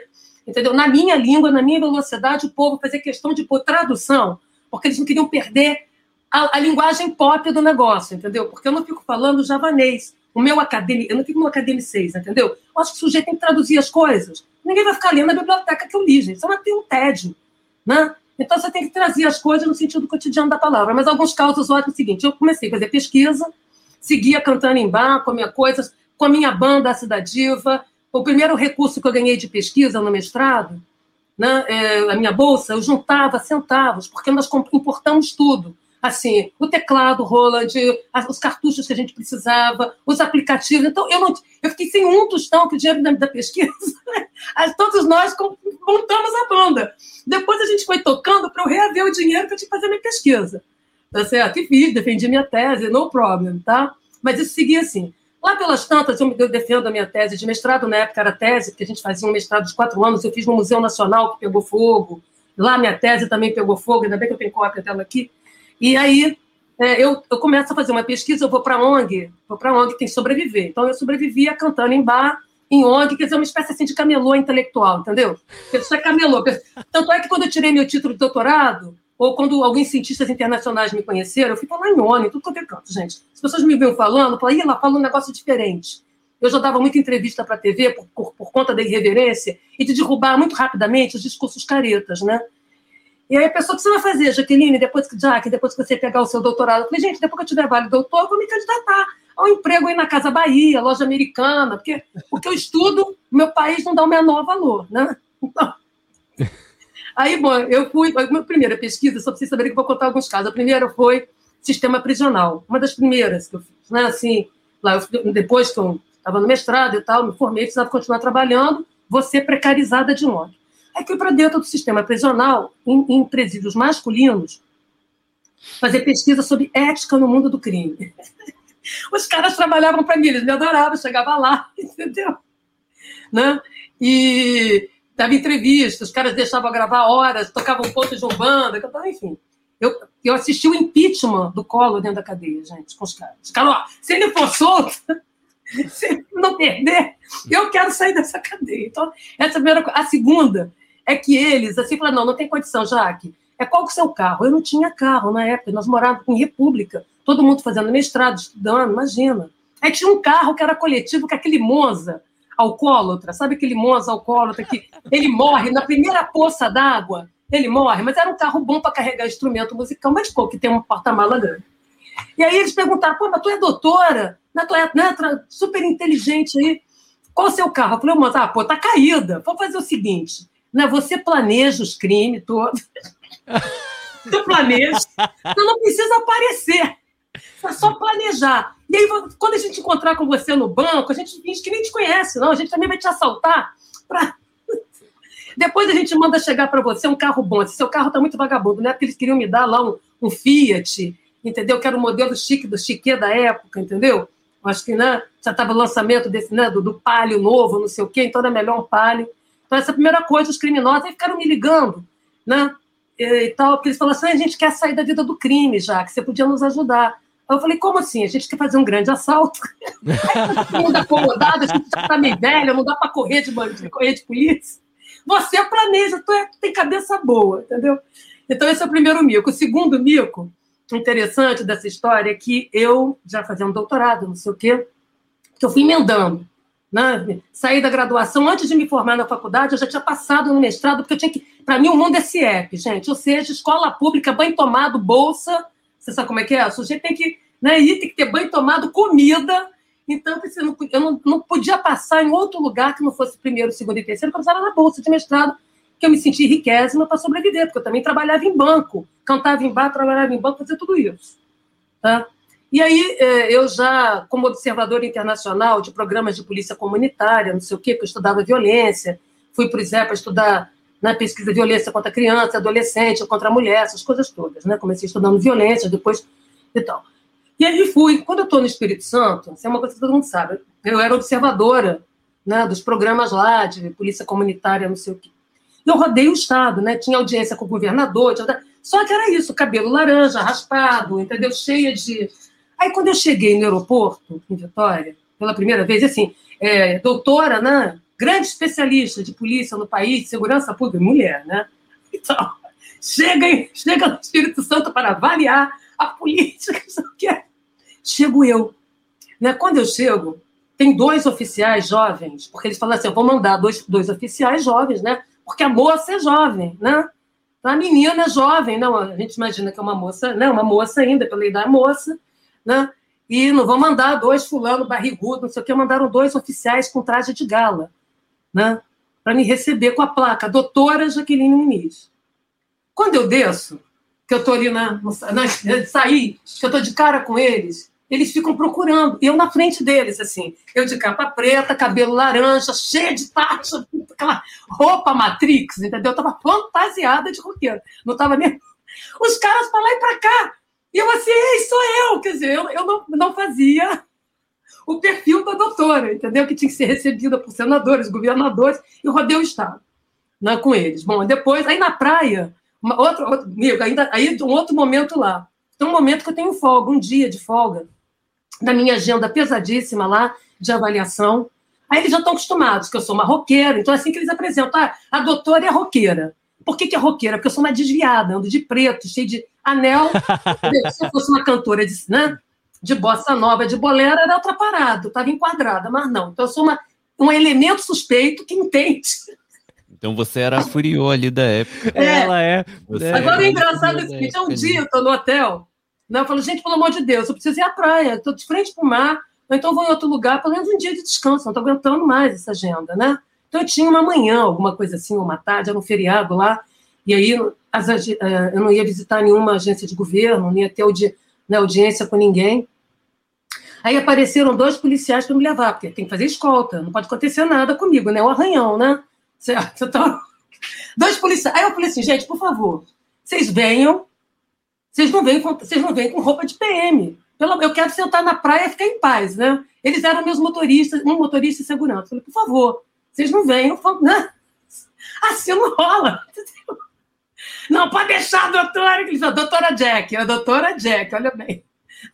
Pode deixar doutora Jack que a gente vai vir a paisana. A gente vai vir de né, cidadão comum. Porra, chega os dois policiais lá, vestido a paisana. O que, que são os dois policiais? Aquele óculos, o com carvana, entendeu? Aquela pochete. Falei, claro, gente, mais polícia do que isso. Aí eu falei, mas eles se esforçaram, então tudo bem. Entrei no carro com eles, fui para né, Vila Velha. Estava na, né, em Vitória, então vamos pegar uma praia ali em Vila Velha, que é um pouco mais. Então vamos para Vila Velha, porque ali é mais espaçado, a gente pode co- controlar o perímetro. Controlar o perímetro. Ai, meu Deus, eu não vou poder encher minha cara fazer nada. Né? Aí, muito bem, quando chegamos lá, eu estava de maiô, não sei o quê, com a saída de praia. Eles pegaram a minha canga, um do lado do outro, estenderam. Pois não, doutora. Aí, eu, na hora que eu fui fazer isso, para tirar a minha roupa, ficar com roupa de praia, os dois viraram assim, tipo aquelas coisas vila de people, assim, costas, eu no meio, sentaram de costas para mim. Falei, gente, eu sou muito mocreia, não é possível, eu estou muito caída, não estou. Nem esses cidadãos aqui. Né? E assim foi, por fim, eu não consegui ficar nem meia hora na areia com aqueles dois cruzados do lado, porque eles não podiam olhar para a doutora de biquíni, entendeu? De tanto respeito, eles me admiravam, perceba, eles me admiravam, não era? Aí eu falei, então vamos pro bar. Vocês me levam ali pro bar, vou comer um negócio, encher minha cara ali no bar. Aí não pode pode beber, doutor. Hoje seu dia tá para beber, tá tudo certo, a gente leva para casa. Então é outro mico. Terceiro mico. Esse é divertidésimo. Aí eu já tô, né? Eu, é, as minhas pesquisas começam, as minhas, meus discursos de segurança são diferentes do que está todo mundo falando. Né? Eu começo a falar uma linguagem, né? uso da força, logística, tática, armamento, um monte de coisa que o povo não falava. Vou ganhando cada vez mais visibilidade, uma coisa engraçada, né? Porque você tem que você tinha que ir para o embate, de, né? Abrir clarão, entendeu? Abrir clarão é na porrada, de- desmontando argumentos, pondo outros no lugar. E aí, lá pelas tantas, eu já estou no meu doutorado, a minha tese de doutorado é né, sobre as polícias, né? em especial as polícias militares no Brasil, né? e a polícia militar por dentro. Aí eu fui pra... aí eles me receberam, eu rodei o país inteiro. Gente, não tinha dinheiro para pesquisa, é, esse tema não era importante para o CNPq, e como é que eu ia fazer? minha pesquisa de doutorado de campo como antropóloga, né? As polícias me chamavam para dar aula. Eu dava aula de teoria de polícia, teoria de policiamento para quase todas as polícias do país. Brigada militar, eu rodei de, de avião com eles, aviãozinho que eles, né? Conhecer os batalhões fora da, da capital. Eu dava aula e dormia nos hotéis de trânsito dos policiais, comia a ração deles. Correto? E entrava no Camburão, Viatura, Família Caveirão, aqui no Rio, enfim. Tá? E eu dava aula de graça. Né? Porque toda a produção científica de polícia em inglês internacional, era- que você tinha dentro das bibliotecas de polícia, era um bando de livros do, do, do mundo militar, de ordem unida, entendeu? de segurança, de contra-insurgência, que não servia nem mais para o exército. Então, eu comecei a dar aula e traduzir, trazer discussões científicas, técnicas de polícia para os caras. Então, eles me franqueavam acesso a eles, né? ao dia a dia, ao cotidiano, porque eles diziam que eu falava mal deles, mas falava bem. Ou seja, eu sabia quais eram os problemas. Eu entendia, eu sabia falar a língua deles, né? porque eu entendia o cotidiano deles, como é que eles trabalham, quem eles são, o que, que fazem, etc. e tal. Né? E assim foi. Tá? Então, na verdade, eu rodei o país inteiro, né? e era engraçado, porque eu não mudei a cor do meu cabelo, que era laranja, raspado, isso que era tudo raspado, ficava, né? cada hora eu estava de um jeito, agora só está raspado de um lado, entendeu? Era desse jeito, e eles me levavam ah, quero ver o show tal. Gente, é meia-noite. Ah, não, então vão lá no bar. Olha, ali é o lugar do tóxico. Ali é o lugar da perdição. Então é o lugar que eu vou, gente. É um lugar que tem jovem, é um lugar que tem que as pessoas. Vocês fazem a minha segurança aqui, mas entendeu? Eu tenho que ir lá, né? E eles choravam de rir, mas eles levavam, que eram jovens também. Né? Então, eu falei, onde é que é o lugar que é a ferveção aqui? Eu quero ir para as quebradas. Vocês vão ficar o quê? Aqui no hotel comendo, e- entendeu? Nem pensar. São as chatices. Então, eles me levavam. anda- E eu, no dia a dia, eu trabalhava com eles numa boa. Né? E é muito interessante que eles me perguntavam assim, olhando para mim, que eles falavam, tu é roqueira, né? E logo rapidamente descobriam que eu cantava. Aí eu cantava também, Sereste, algum bar, alguém me emprestava um violão, virava tudo isso. E eles queriam saber da onde eu cismei com esse negócio de polícia, já que eu não tenho parente nenhum polícia, não tive, entendeu? A minha história de polícia é correr de polícia em manifestação. Né? Leva- entendeu? Correr de polícia. Né? Na Eu falei, prática. primeiro eu corria de vocês, agora eu corro atrás de vocês para fazer pesquisa. Aí eles Muito achavam aquilo bom. ótimo. Eu ser uma, né, uma figura roqueira, toda trabalhada no pop, não sei o quê, nem samba eu cantava, ainda que eu saiba cantar samba, adoro né, um Paulinho da Viola, amo um Luiz Melodia, essas coisas. Né? Então, para eles, aquilo era exótico, era o elemento suspeito, o, estereótipo né, da pessoa que só bebia água. Para completar, só bebo água e cerveja. Né? Muita água, muito café, muita cerveja o tempo todo. Né? Então, era engraçado. Eles, né, por fim, e eles, quando eu voltava nesses lugares, até hoje, gente, o Maranhão, as pessoas que foram minhas alunas, policiais, rapazes, moças, homens, né, delegado, pessoas voltam com seus bebês, assim, pra- aqui, doutora, ninguém acredita que a senhora, que você foi minha professora, eu estou trazendo minha mãe, minha mulher e bebê para você. Isso assim, eu vou dar uma conferência. É engraçado, até mesmo a ala bolsonarista, um negócio muito doido, muito doido, né? Que eu acho que tem a ver com as pessoas. pe- Tanto é que eu ganhei o título de comandante honorária das polícias militares no Brasil. Eu sou general de polícia. Tem aqueles paramentos todos, não estão aqui, estão todos em Pádua que a minha mãe levou, todos os, todos os, né, as comendas que eu recebi mundo afora das polícias latinas e brasileiras. A minha mãe montou uma sala de ex-votos no meu quarto, porque ela adora fazer política. Fala, ó, minha, minha, minha filha manda em todo mundo, vota no meu candidato. Cara, eu pago, ela, eu pago o mico. Bom, mas tudo, tudo fazer o seguinte, aí eu vou para a defesa de tese. E o título da tese, os policiais escolheram, que é ser policial é sobretudo uma razão de ser, que é uma frase do hino da PM do Rio de Janeiro. E eu dei vários títulos, falei, quais que vocês acham que é legal aqui? Ah, esse. Né? E eu estou falando do cotidiano, né? do dia a dia, como, como a polícia se pensa, como é que é a cabeça desse policial, que que- quem é ele, que sai da periferia, é um perifa, entendeu? Como é que é esse mundo? Né? Do tiro, porrada e bomba, pobre, preto e pardo, no mundo do tiro, porrada e bomba de pobre, preto e pardo. Né? E aí eles vão assistir. Eu já sou diretora da Secretaria de Segurança, sou obrigada a adiar a defesa da minha tese, porque eu já estou na autoridade. Aí nessa virada, né, a Veja, que ainda era uma revista séria, faz uma, uma era virada do 2000, eu acho, é, dos anos 2000, eles fazem uma matéria, uma longa reportagem assim de quem faria diferença no próximo milênio, que eram os jovens que fariam diferença no próximo milênio. Né, E eu sou escolhida entre tem arti tem músicos, tem artistas plásticos, tem jogador de futebol, enfim, todas as áreas. E eu sou escolhida como a figura pop, né? A, a intelectual do momento que derruba argumentos, tem uma linguagem diferente, que estuda um negócio que ninguém entende. E eu sou escolhida, e a foto é aqui em casa, no apartamento, assim, eu deitada, cheia de livros em inglês de política, não sei o quê, com instrumento musical, entendeu? Cantora pop é a grande autoridade de polícia do país.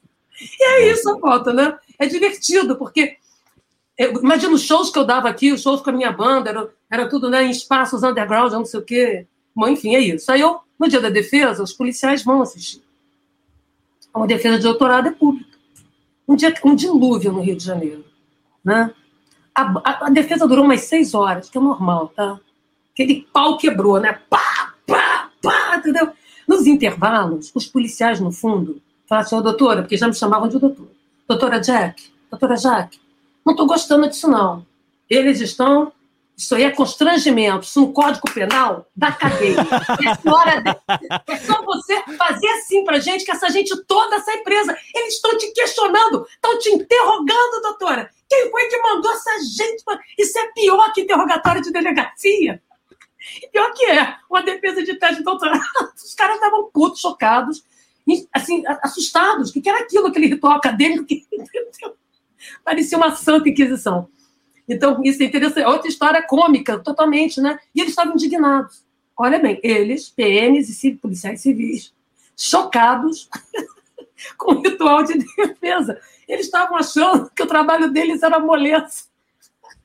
Meu Deus. Né? Até no começo, quando você, a gente começou a conversar, você contando a história do seu pai, eu fiquei pensando aqui, né? Eu falei, poxa, a Netflix podia fazer uma série com, com a vida do pai dela, né, meu? O cara era um músico, um gênio aí desconhecido. É, não, criou, todo mundo conhece ele assim. Mas agora eu quero, um, eu quero uma série completa, começando por ele até o, a sua vida. Segunda inteira, temporada né? aí, é. Não, e aí é muito engraçado, gente. Temporada.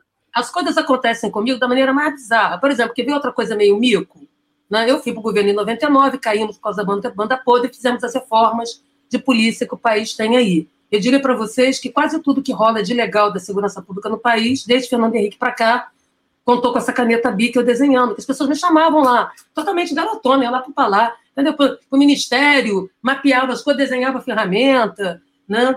E eu acho que essa coisa de não falar javanês e de e, e ser poliglota do senso comum, quer dizer, falar as coisas né, de modo que os sujeitos entendam, todos eles, né, é, também fazia. Eu também tinha uma empatia muito forte, essa coisa de derrubar. A pessoa me chama para entrevista, o sujeito tem direito a uma pergunta. Né, no da Globo, aqueles 11 minutos que eu derrubei a intervenção militar, o sujeito fez uma pergunta e 11 minutos, pá, acabou a intervenção militar no Rio de Janeiro. No dia seguinte eu já tinha desmoralizado. Aí aquilo virou um meme, né? Não sei quantos milhões de visualizações, mas isso eu já faço sempre, né? E aí a, a, eu ia falar um negócio engraçado, gente, dessas histórias de, de. Teve várias, histórias de polícia, eu ia contar uma aqui que eu acabei perdendo.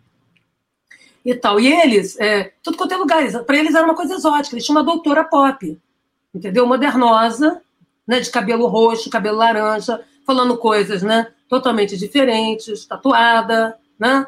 Isso tudo fazia parte desse mundo, né?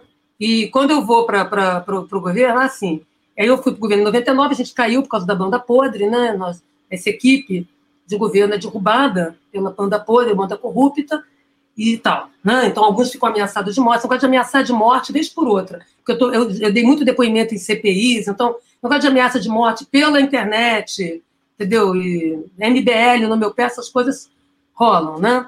E aí, quando eu volto, então eu vou cuidar da vida, fazer outras coisas e tal, retomar minha vida com perseguição política e tal, mas fazendo as coisas que eu posso fazer. Não consigo voltar para cantar porque eu tinha perdido a voz. Eu precisava fazer uma cirurgia, que foi a laser, para eu recuperar uma parte dela. Eu diria que eu tenho 80% hoje da, do, da minha voz. Mas dá para cantar, né? E o problema todo é que, quando eu estava mais rouca, você, eu, eu, mentalizo a nota. Eu acho que vocês também, né? A gente, eu ouço a nota. Aí a minha execução não é aquilo, eu tenho raiva profunda de me sentir uma fracassada bem-sucedida eu me sinto o tempo todo uma fraude, tá, gente? Eu sempre acho que alguém vai descobrir que eu sou uma fraude bem sentido. Não, eu acho Muito que eu responsabilidade. Mas aí eu vou, eu estou no tomar no governo em 2002, né? É, a Benedita da Silva assume o governo porque o garotinho, né? Sai para a candidatura a presidente. E aí, bom, enfim, eu não conhecia de perto a, a deputada Benedita, governadora, coli- colidia nesses espaços, né? Eu, como formadora de opinião, participando de tudo, formulando coisas, mas não tinha a menor intimidade, nem e tal. Aí eu dei uma entrevista na Globo News, uma das muitas por aí, e pico a minha mula para a Unicamp, onde eu ia dar uma conferência, né? E tal. E as pessoas gostavam das minhas conferências, porque eu ando no meio, não fico parada, sentada lendo. Então, estamos aqui falando porque o nível do da força da polícia, nível de... Não, eu fico andando com o microfone, canto, ah, enfim. Né? Ando no meio da plateia, comigo, não, não tem esse negócio de ficar ali sentada com aquela caretice, com aquele formato. Eu sempre desenho um PPT, um PowerPoint, que para mim é igual um clipe. Entendeu? Sabe aquele clipe de fundo que fica passando a pessoa dançando? Então, para isso que eu monto um PPT, que aí ficam as figurinhas ali atrás. Falei, gente, isso aqui é um show. E aí, no que eu desço do avião, tá o meu irmão me ligando, feito louco, Jaqueline, você já viu o jornal? Eu falei, não, gente, eu tô chegando aqui em Campinas para dar uma palestra no Unicamp. O que, que é? Olha, tá, a matéria da, da, da coluna social diz assim: é ela. Mulher vai comandar a segurança pública no Rio de Janeiro. Eu falei, gente, quem é? A louca que vai assumir isso. O Estado falido, chacina para tudo quanto é lado. Aí eu marquei, meu irmão, é você. Falei, como eu? Jaqueline, estão ligando aqui o tempo todo do governo atrás de você. Né? Aí a imprensa atrás de mim, eu não sabia o fim da meada antes, por isso. Aí liga a Benedita atrás de mim, dizendo que tinha visto essa minha entrevista e que tinha me chamado, então, para assumir a coordenação geral da Justiça, Segurança Pública, Defesa Civil e tudo mais no mundo do tiro, porrada e bomba da corrupção comendo solto e tendo que conter isso em 10 meses, né, sem um tostão. Né? Então, um pouco essa parada. Né? As coisas vão acontecendo comigo é, assim. Né? Eu, eu não planejei esse lugar. Né? Eu acho que a irreverência, a minha irreverência, a minha insatisfação, não sei, é, né? Eu acho também um, um modo muito sincero de lidar com as pessoas quando eu estou falando, em rádio, TV, as minhas entrevistas são muito diretas. A pessoa pergunta: não, não, não é isso, isso aí é fake. É isso aí, aí não, isso é cloroquina de esquerda. E pá, o quê? É, cloroquina de esquerda. Pessoa- Igual sujeito, gente. 7 de setembro, eu dou uma entrevista às 8 da manhã, as pessoas, Jaqueline, vai ter golpe, o que vai acontecer lá? Não vai acontecer nada. Eu estou aqui vestida de preto, vou encher minha cara de cerveja com os meus amigos, porque não vai acontecer golpe nenhum. Entendeu? E esse pessoal, um bando de pinto de feira, pintado de verde e amarelo, cantando de gala. Gente, pelo amor de Deus, golpe dá trabalho. Sujeito precisa de serviço para ter golpe, articular, combinar, conspirar. Não dá. É um bando de gente que vai quebrar umas vidraças, se der, se der chance. Depois vão fazer o que lá dentro? Vão tomar o poder? Como? É uma lista de supermercado na Casa Bahia. Manda aí umas cervejas, uma picanha. Não vai acontecer nada. Vai dar mais gente na promoção da picanha do que nessa porcaria que eu acertei. Tá? Por quê? Porque eu, não, eu não, vou, não vou brincar com coisa séria, né? Mas também não vou ficar incensando desvairio de medo, né? O medo é péssimo conselheiro. Então, um pouco isso, né? Eu, vou, eu fui vivendo micos e mais micos, assim, de todo tipo. Entendeu? Fora do país, entendeu? As pessoas, para me receber nos Estados Unidos, que eu também tinha uma expectativa. Aí acabava que eu era filmada. Eu estou na Itália dando uma conferência. Eu vi, quando eu vejo a propaganda da conferência da ONU, Cidade Segura, sou eu, no Palácio da ONU. Venha para a conferência. Aí, por quê? Cabelo la- laranja com, com não sei o que raspado, eu com taier, né, absolutamente modernoso verde, com uma meia calça laranja, com uma capa Matrix vagando. É claro que eu era uma cacatua. Obviamente que eu era um OVNI.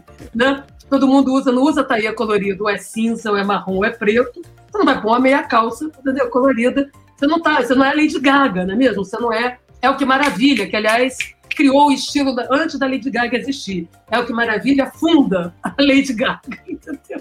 Se a gente olhar para ela antes, inclusive, de jurada de Silvio Santos, né? Para quem já foi criança e pegou isso. Então acho que tem uma coisa disso da de eu ir construindo para um exercício de paixão. Eu faço as minhas coisas por paixão e nunca pensei muito se elas vão dar dinheiro. Eu tinha que pagar minhas contas, tá, gente? Então fazer um monte de coisa, né? Como camelô, tipo mesmo, camelô intelectual. O que, que tem para fazer? De, de gravar fita? O que, que tem para fazer? Dar pilhas de aula por aí para ganhar uma merreca, tá? Então foi um pouco isso, né? Eu, eu, não, eu não sigo uma carreira acadêmica estrito senso. Eu sou uma acadêmica que produzo muito cientificamente, produzo, crio novas teorias, né? sou reconhecida fora como alguém que renovou a teoria de polícia, de policiamento na produção científica, mas tem a ver com esse, com esse mundo meio criativo, tem a ver com esse mundo de juntar as coisas. Por exemplo, eu preciso ir a um teatro assistir uma peça, eu preciso ir um show, porque ali no meio daquela loucura que eu tô.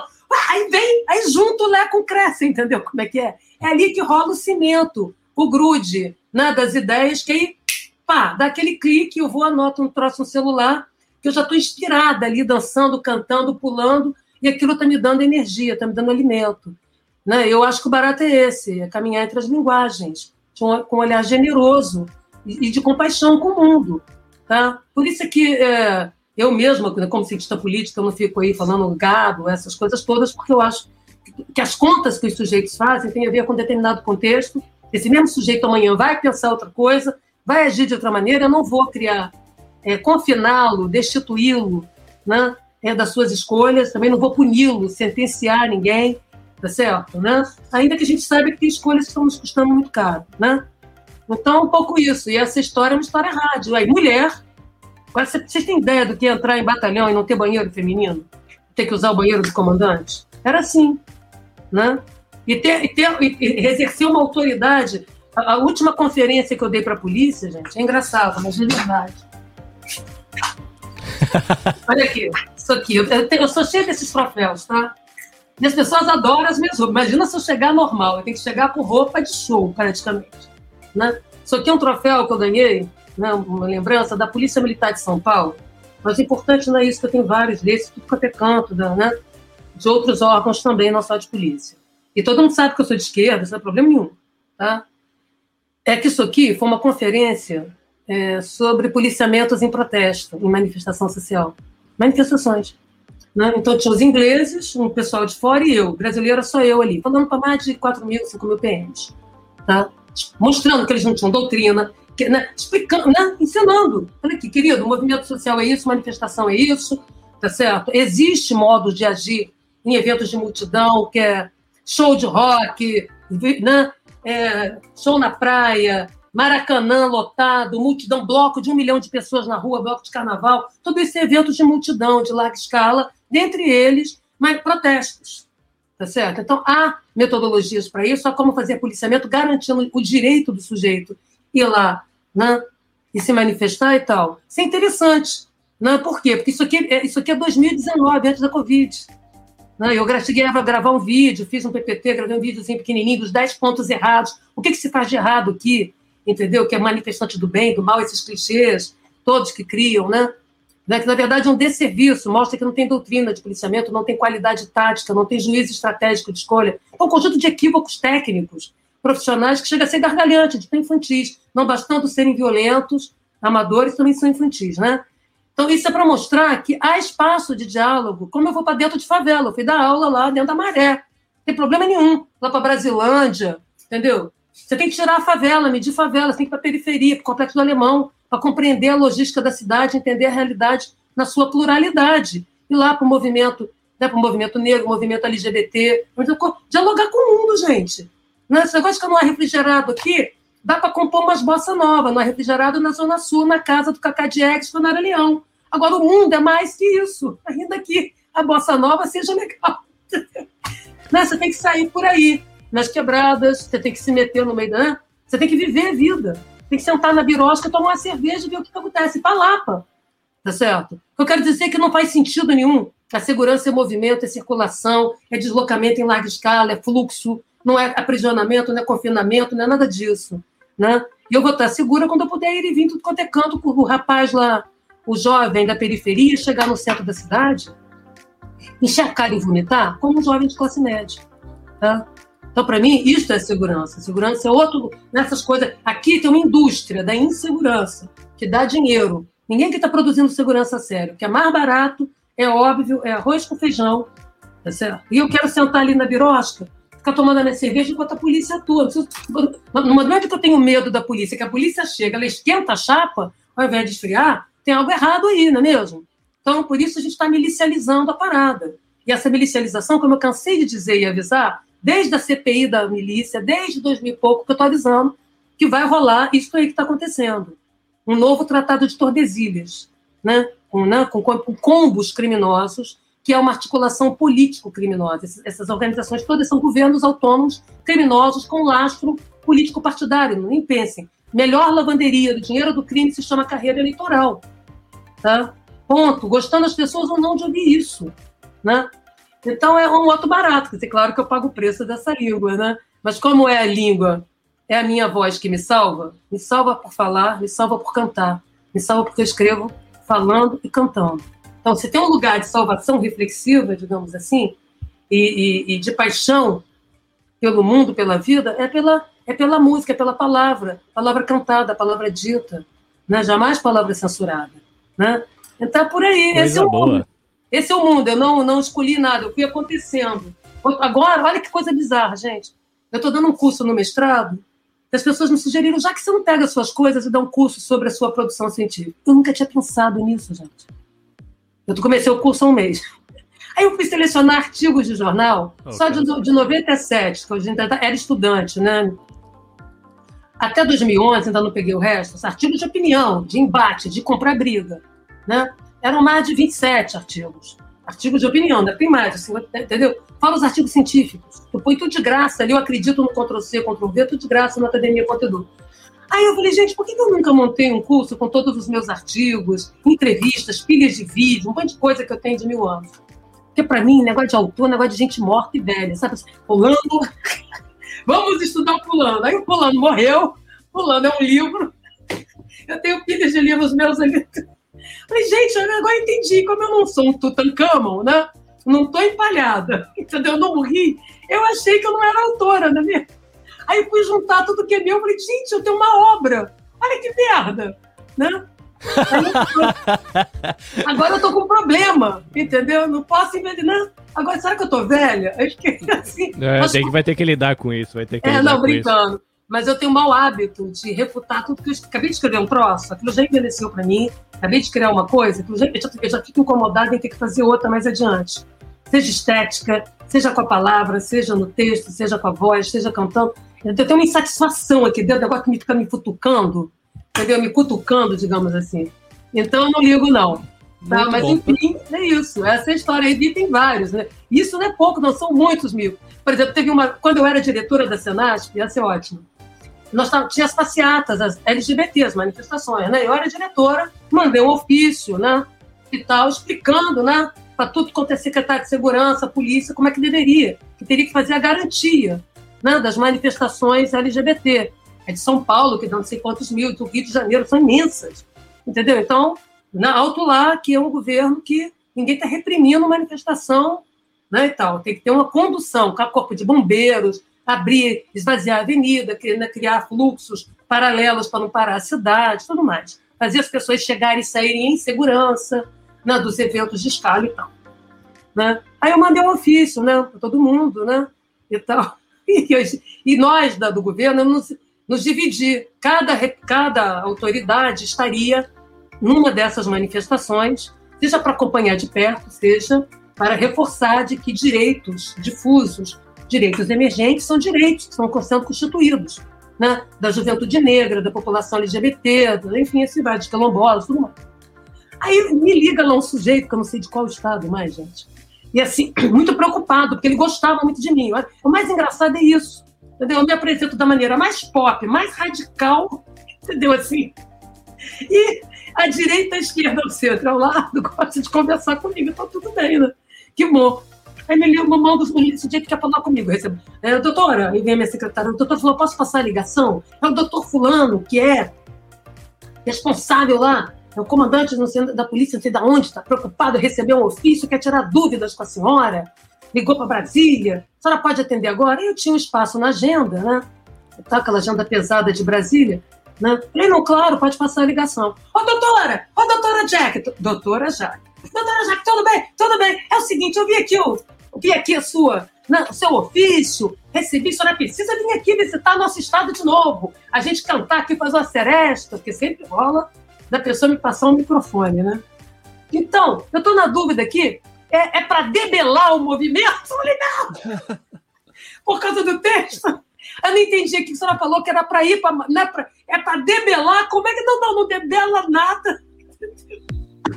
Oh, meu Deus, oh, meu Era Deus. Duas horas de Jaqueline Muniz, música, vida, obra, é, perrengue e aventuras nas polícias e no Brasil afora. Começando com Will Cunha.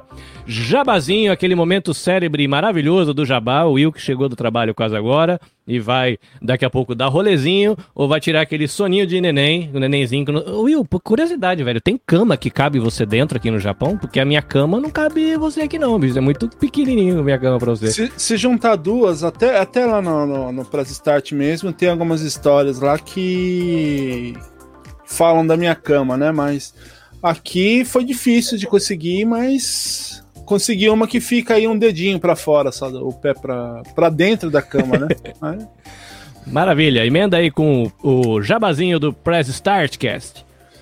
É, quem quiser saber um pouquinho mais sobre as histórias dos brasileiros aí pelo mundo, né? Histórias interessantes, até inusitadas como a, a da Jaque também, né? Que já está convidada para participar do Press Start, contar um pouco da experiência no exterior. né? Quem quiser ouvir lá, ouça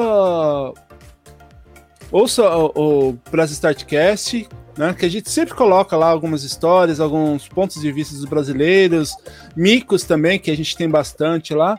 É só ouvir nas melhores plataformas aí. São nove E quem- horas. E quem quiser deixar também é, sugestões, é só mandar um e-mail lá para nosso e-mail, arroba ou nas nossas redes sociais. Muito obrigado, Jaque, pelo papo aí. Muito obrigado, Carlinho, por ter chamado a gente para lembrar da gente para participar aí. E ouçam lá o Press Start e todos os outros podcasts aí. Valeu, brigadão. Muito Gente, bem, agora que eu tô vendo Vitão. aqui, eu tenho que picar Diga. minha mula, tem gente esperando, eu não consegui abrir a porta, tem um povo lá embaixo, que amanhã eu vou visitar minha mãe, a pessoa tá trancada lá fora, porque isso aqui não tem, não tem porteiro. Quando é que a gente vai tocar junto? Eu podia ensaiar uma coisa com vocês aí, sei lá. Não hoje, né? Porque eu vou É ter que mandar verdade, verdade. O, o- o Vitão vai, tra- vai gravar daqui 15 minutos. Daqui a pouco o pessoal bate na live dele aí pra fazer a gravação também. Ele daqui, Vitão, vai lá, manda o seu, o seu jabazinho pra você conseguir ir lá receber o pessoal da sua gravação. Beleza, gente. Obrigado pelo convite. Foi muito legal ouvir as histórias. Eu vi que já dá pra. O Carlinhos pode já agendar próximas duas lives, porque eu acho que tem muita história ainda da Jaque pra ela contar aqui pra gente. Eu me empolguei em todas e juro, eu assistiria uma série inteira da vida dela, desde o pai dela até onde ela tá hoje. Fácil e ainda ia ficar ansioso pela segunda É, fica, temporada. fica a nossa sugestão e paga nós Netflix, né? Fala aí. Paga aí. Mas então é isso, gente. Quem quiser conhecer um pouco do meu trabalho é no Japão Podcast, no Spotify, qualquer agregador aí, só procurar lá. E estamos no Instagram também, como no Japão Podcast. Entra lá, segue a gente e fica sabendo de tudo. Obrigado pelo convite, galera. Valeu. Maravilha, no sanduíche, Juca Wasabicast. Pai de duas guridinhas. Diga aí. Valeu, Carlinhos, meu senpai aqui da Podosfera. Valeu aí, pessoal, Vitor, Will, Léo, meus brothers também. E já que foi um, um extremo prazer te conhecer aqui, ouvir suas histórias. É tudo muito rock and roll mesmo. Foi, foi um prazer ouvir tudo isso mesmo. E quero ouvir muito mais ainda, tá? E, e, bom, eu sou o Juca, lá do WasabiCast, o podcast do Wasabi Mutante. E a gente fala um pouco sobre cultura pop, um pouco sobre cultura japonesa, eu junto com a minha esposa Biju. E quem quiser é só procurar nas melhores plataformas de podcast que você vai encontrar a gente. WasabiCast. Valeu, gente. Maravilha, Léo, representante do Dropzilla. O Reni tá aqui dizendo que o Will dorme de pé na cama dele, porque não vai ter cama pro tamanho do Will. Muito bem, diz aí, Léo, jabazinho do Dropzilla. Ah, an- antes eu até queria ag- agradecer aí também a, a presença, a- o convite, né? Muito obrigado. E, Jaque, manda depois o- os links aí do curso, porque eu tô interessado aí no curso dessa obra, hein? Quero ver umas aulas suas, porque é sensacional. Nada, te mando, tá tudo de graça no Academia Potedu, um bando de texto. Nossa, maravilha. Assim é bom, todo mundo. assim é. O chupa-cabra do Ctrl-C, Ctrl-V tá aberto. Pode ir numa boa, sem grito. Não, muito obrigado. Agora, um duo. Você já imaginou um duo, Léo? O sujeito, Léo da NASA. Entendeu? Vamos montar uma banda, né? Aham. Acadêmicos do CNPq, órfãos do CNPq, Perfeito. órfãos, Perfeito. entendeu? Todo mundo. Os cientistas que passam fome mesmo, já que é para passar fome, Aham, passar fome fazendo música, que é mais divertido. Exato. Perfeito, maravilhoso. Mas é isso, gente. Obrigadão aí. É, se vocês quiserem ouvir o Dropzilla também, é, inclusive é, você está convidada para o nosso quadro o NASA Shuttle, né? Porque a gente traz cientistas exatamente pra pegar essa pegada, assim, né? Falar um pouquinho sobre a vida do cientista, ver um pouquinho uns temas, assim, que o público tem interesse, assim, às vezes que não é nem da área da pessoa, mas que a pessoa traz uma, uma luz aí que, nossa, todo mundo fica bem. muda o conceito, assim, de- das pessoas, né? Principalmente da gente que tá fazendo o programa, né? Então. É só vocês acessarem Dropzilla em todos os agregadores, todas as redes sociais estão lá. É isso aí, gente. Obrigado. Maravilha. Fala aí, Carlinhos. Bom, é, eu, eu vou passar o, o geralzão, arroba anabecast.jp. É, ali você vai chegar no Você Também Podcast, no Podcast Instituto Maria da Penha, e do, do programa Virtus e outros projetos que eu tenho oportunidade de participar, ou de editar, ou de apadrinhar para quem está começando o podcast, enfim. Tem uma galera, arroba anabecast.jp. E para encerrar, professora Jaque, como é que é o seu arroba, como o povo lhe acha, como o povo seu fica seu amigo, diz aí.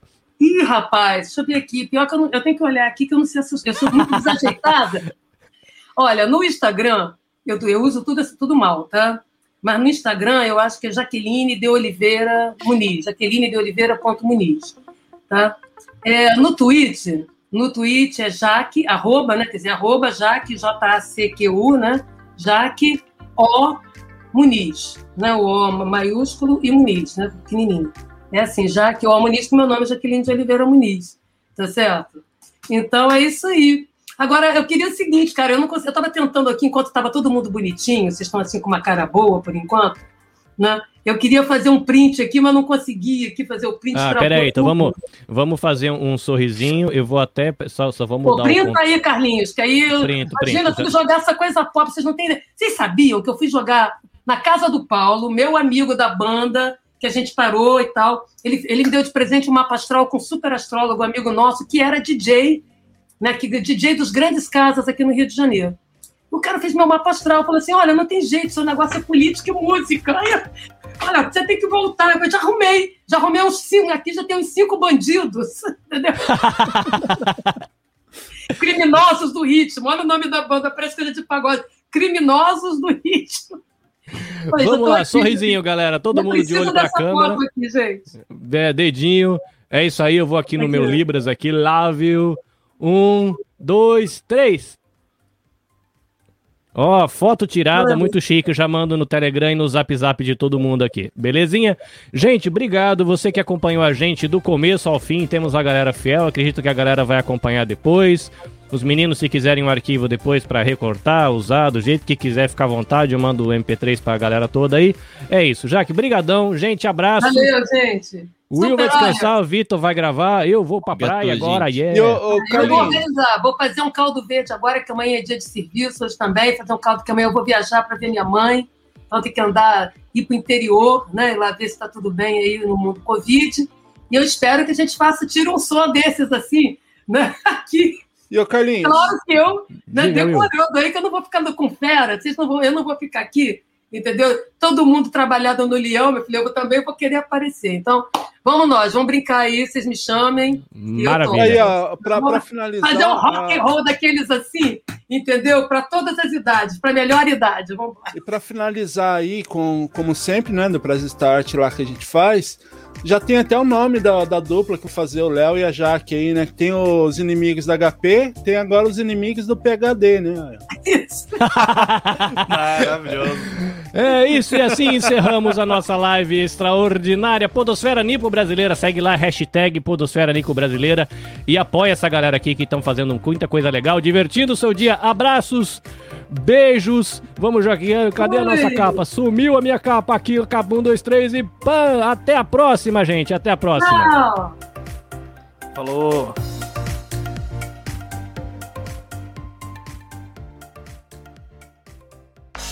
Este episódio foi editado pelo Nabecast. Saiba mais em www.nabecast.jp. Nabecast, conectando pessoas, desenvolvendo amizades, construindo parcerias e compartilhando vida através de podcasts.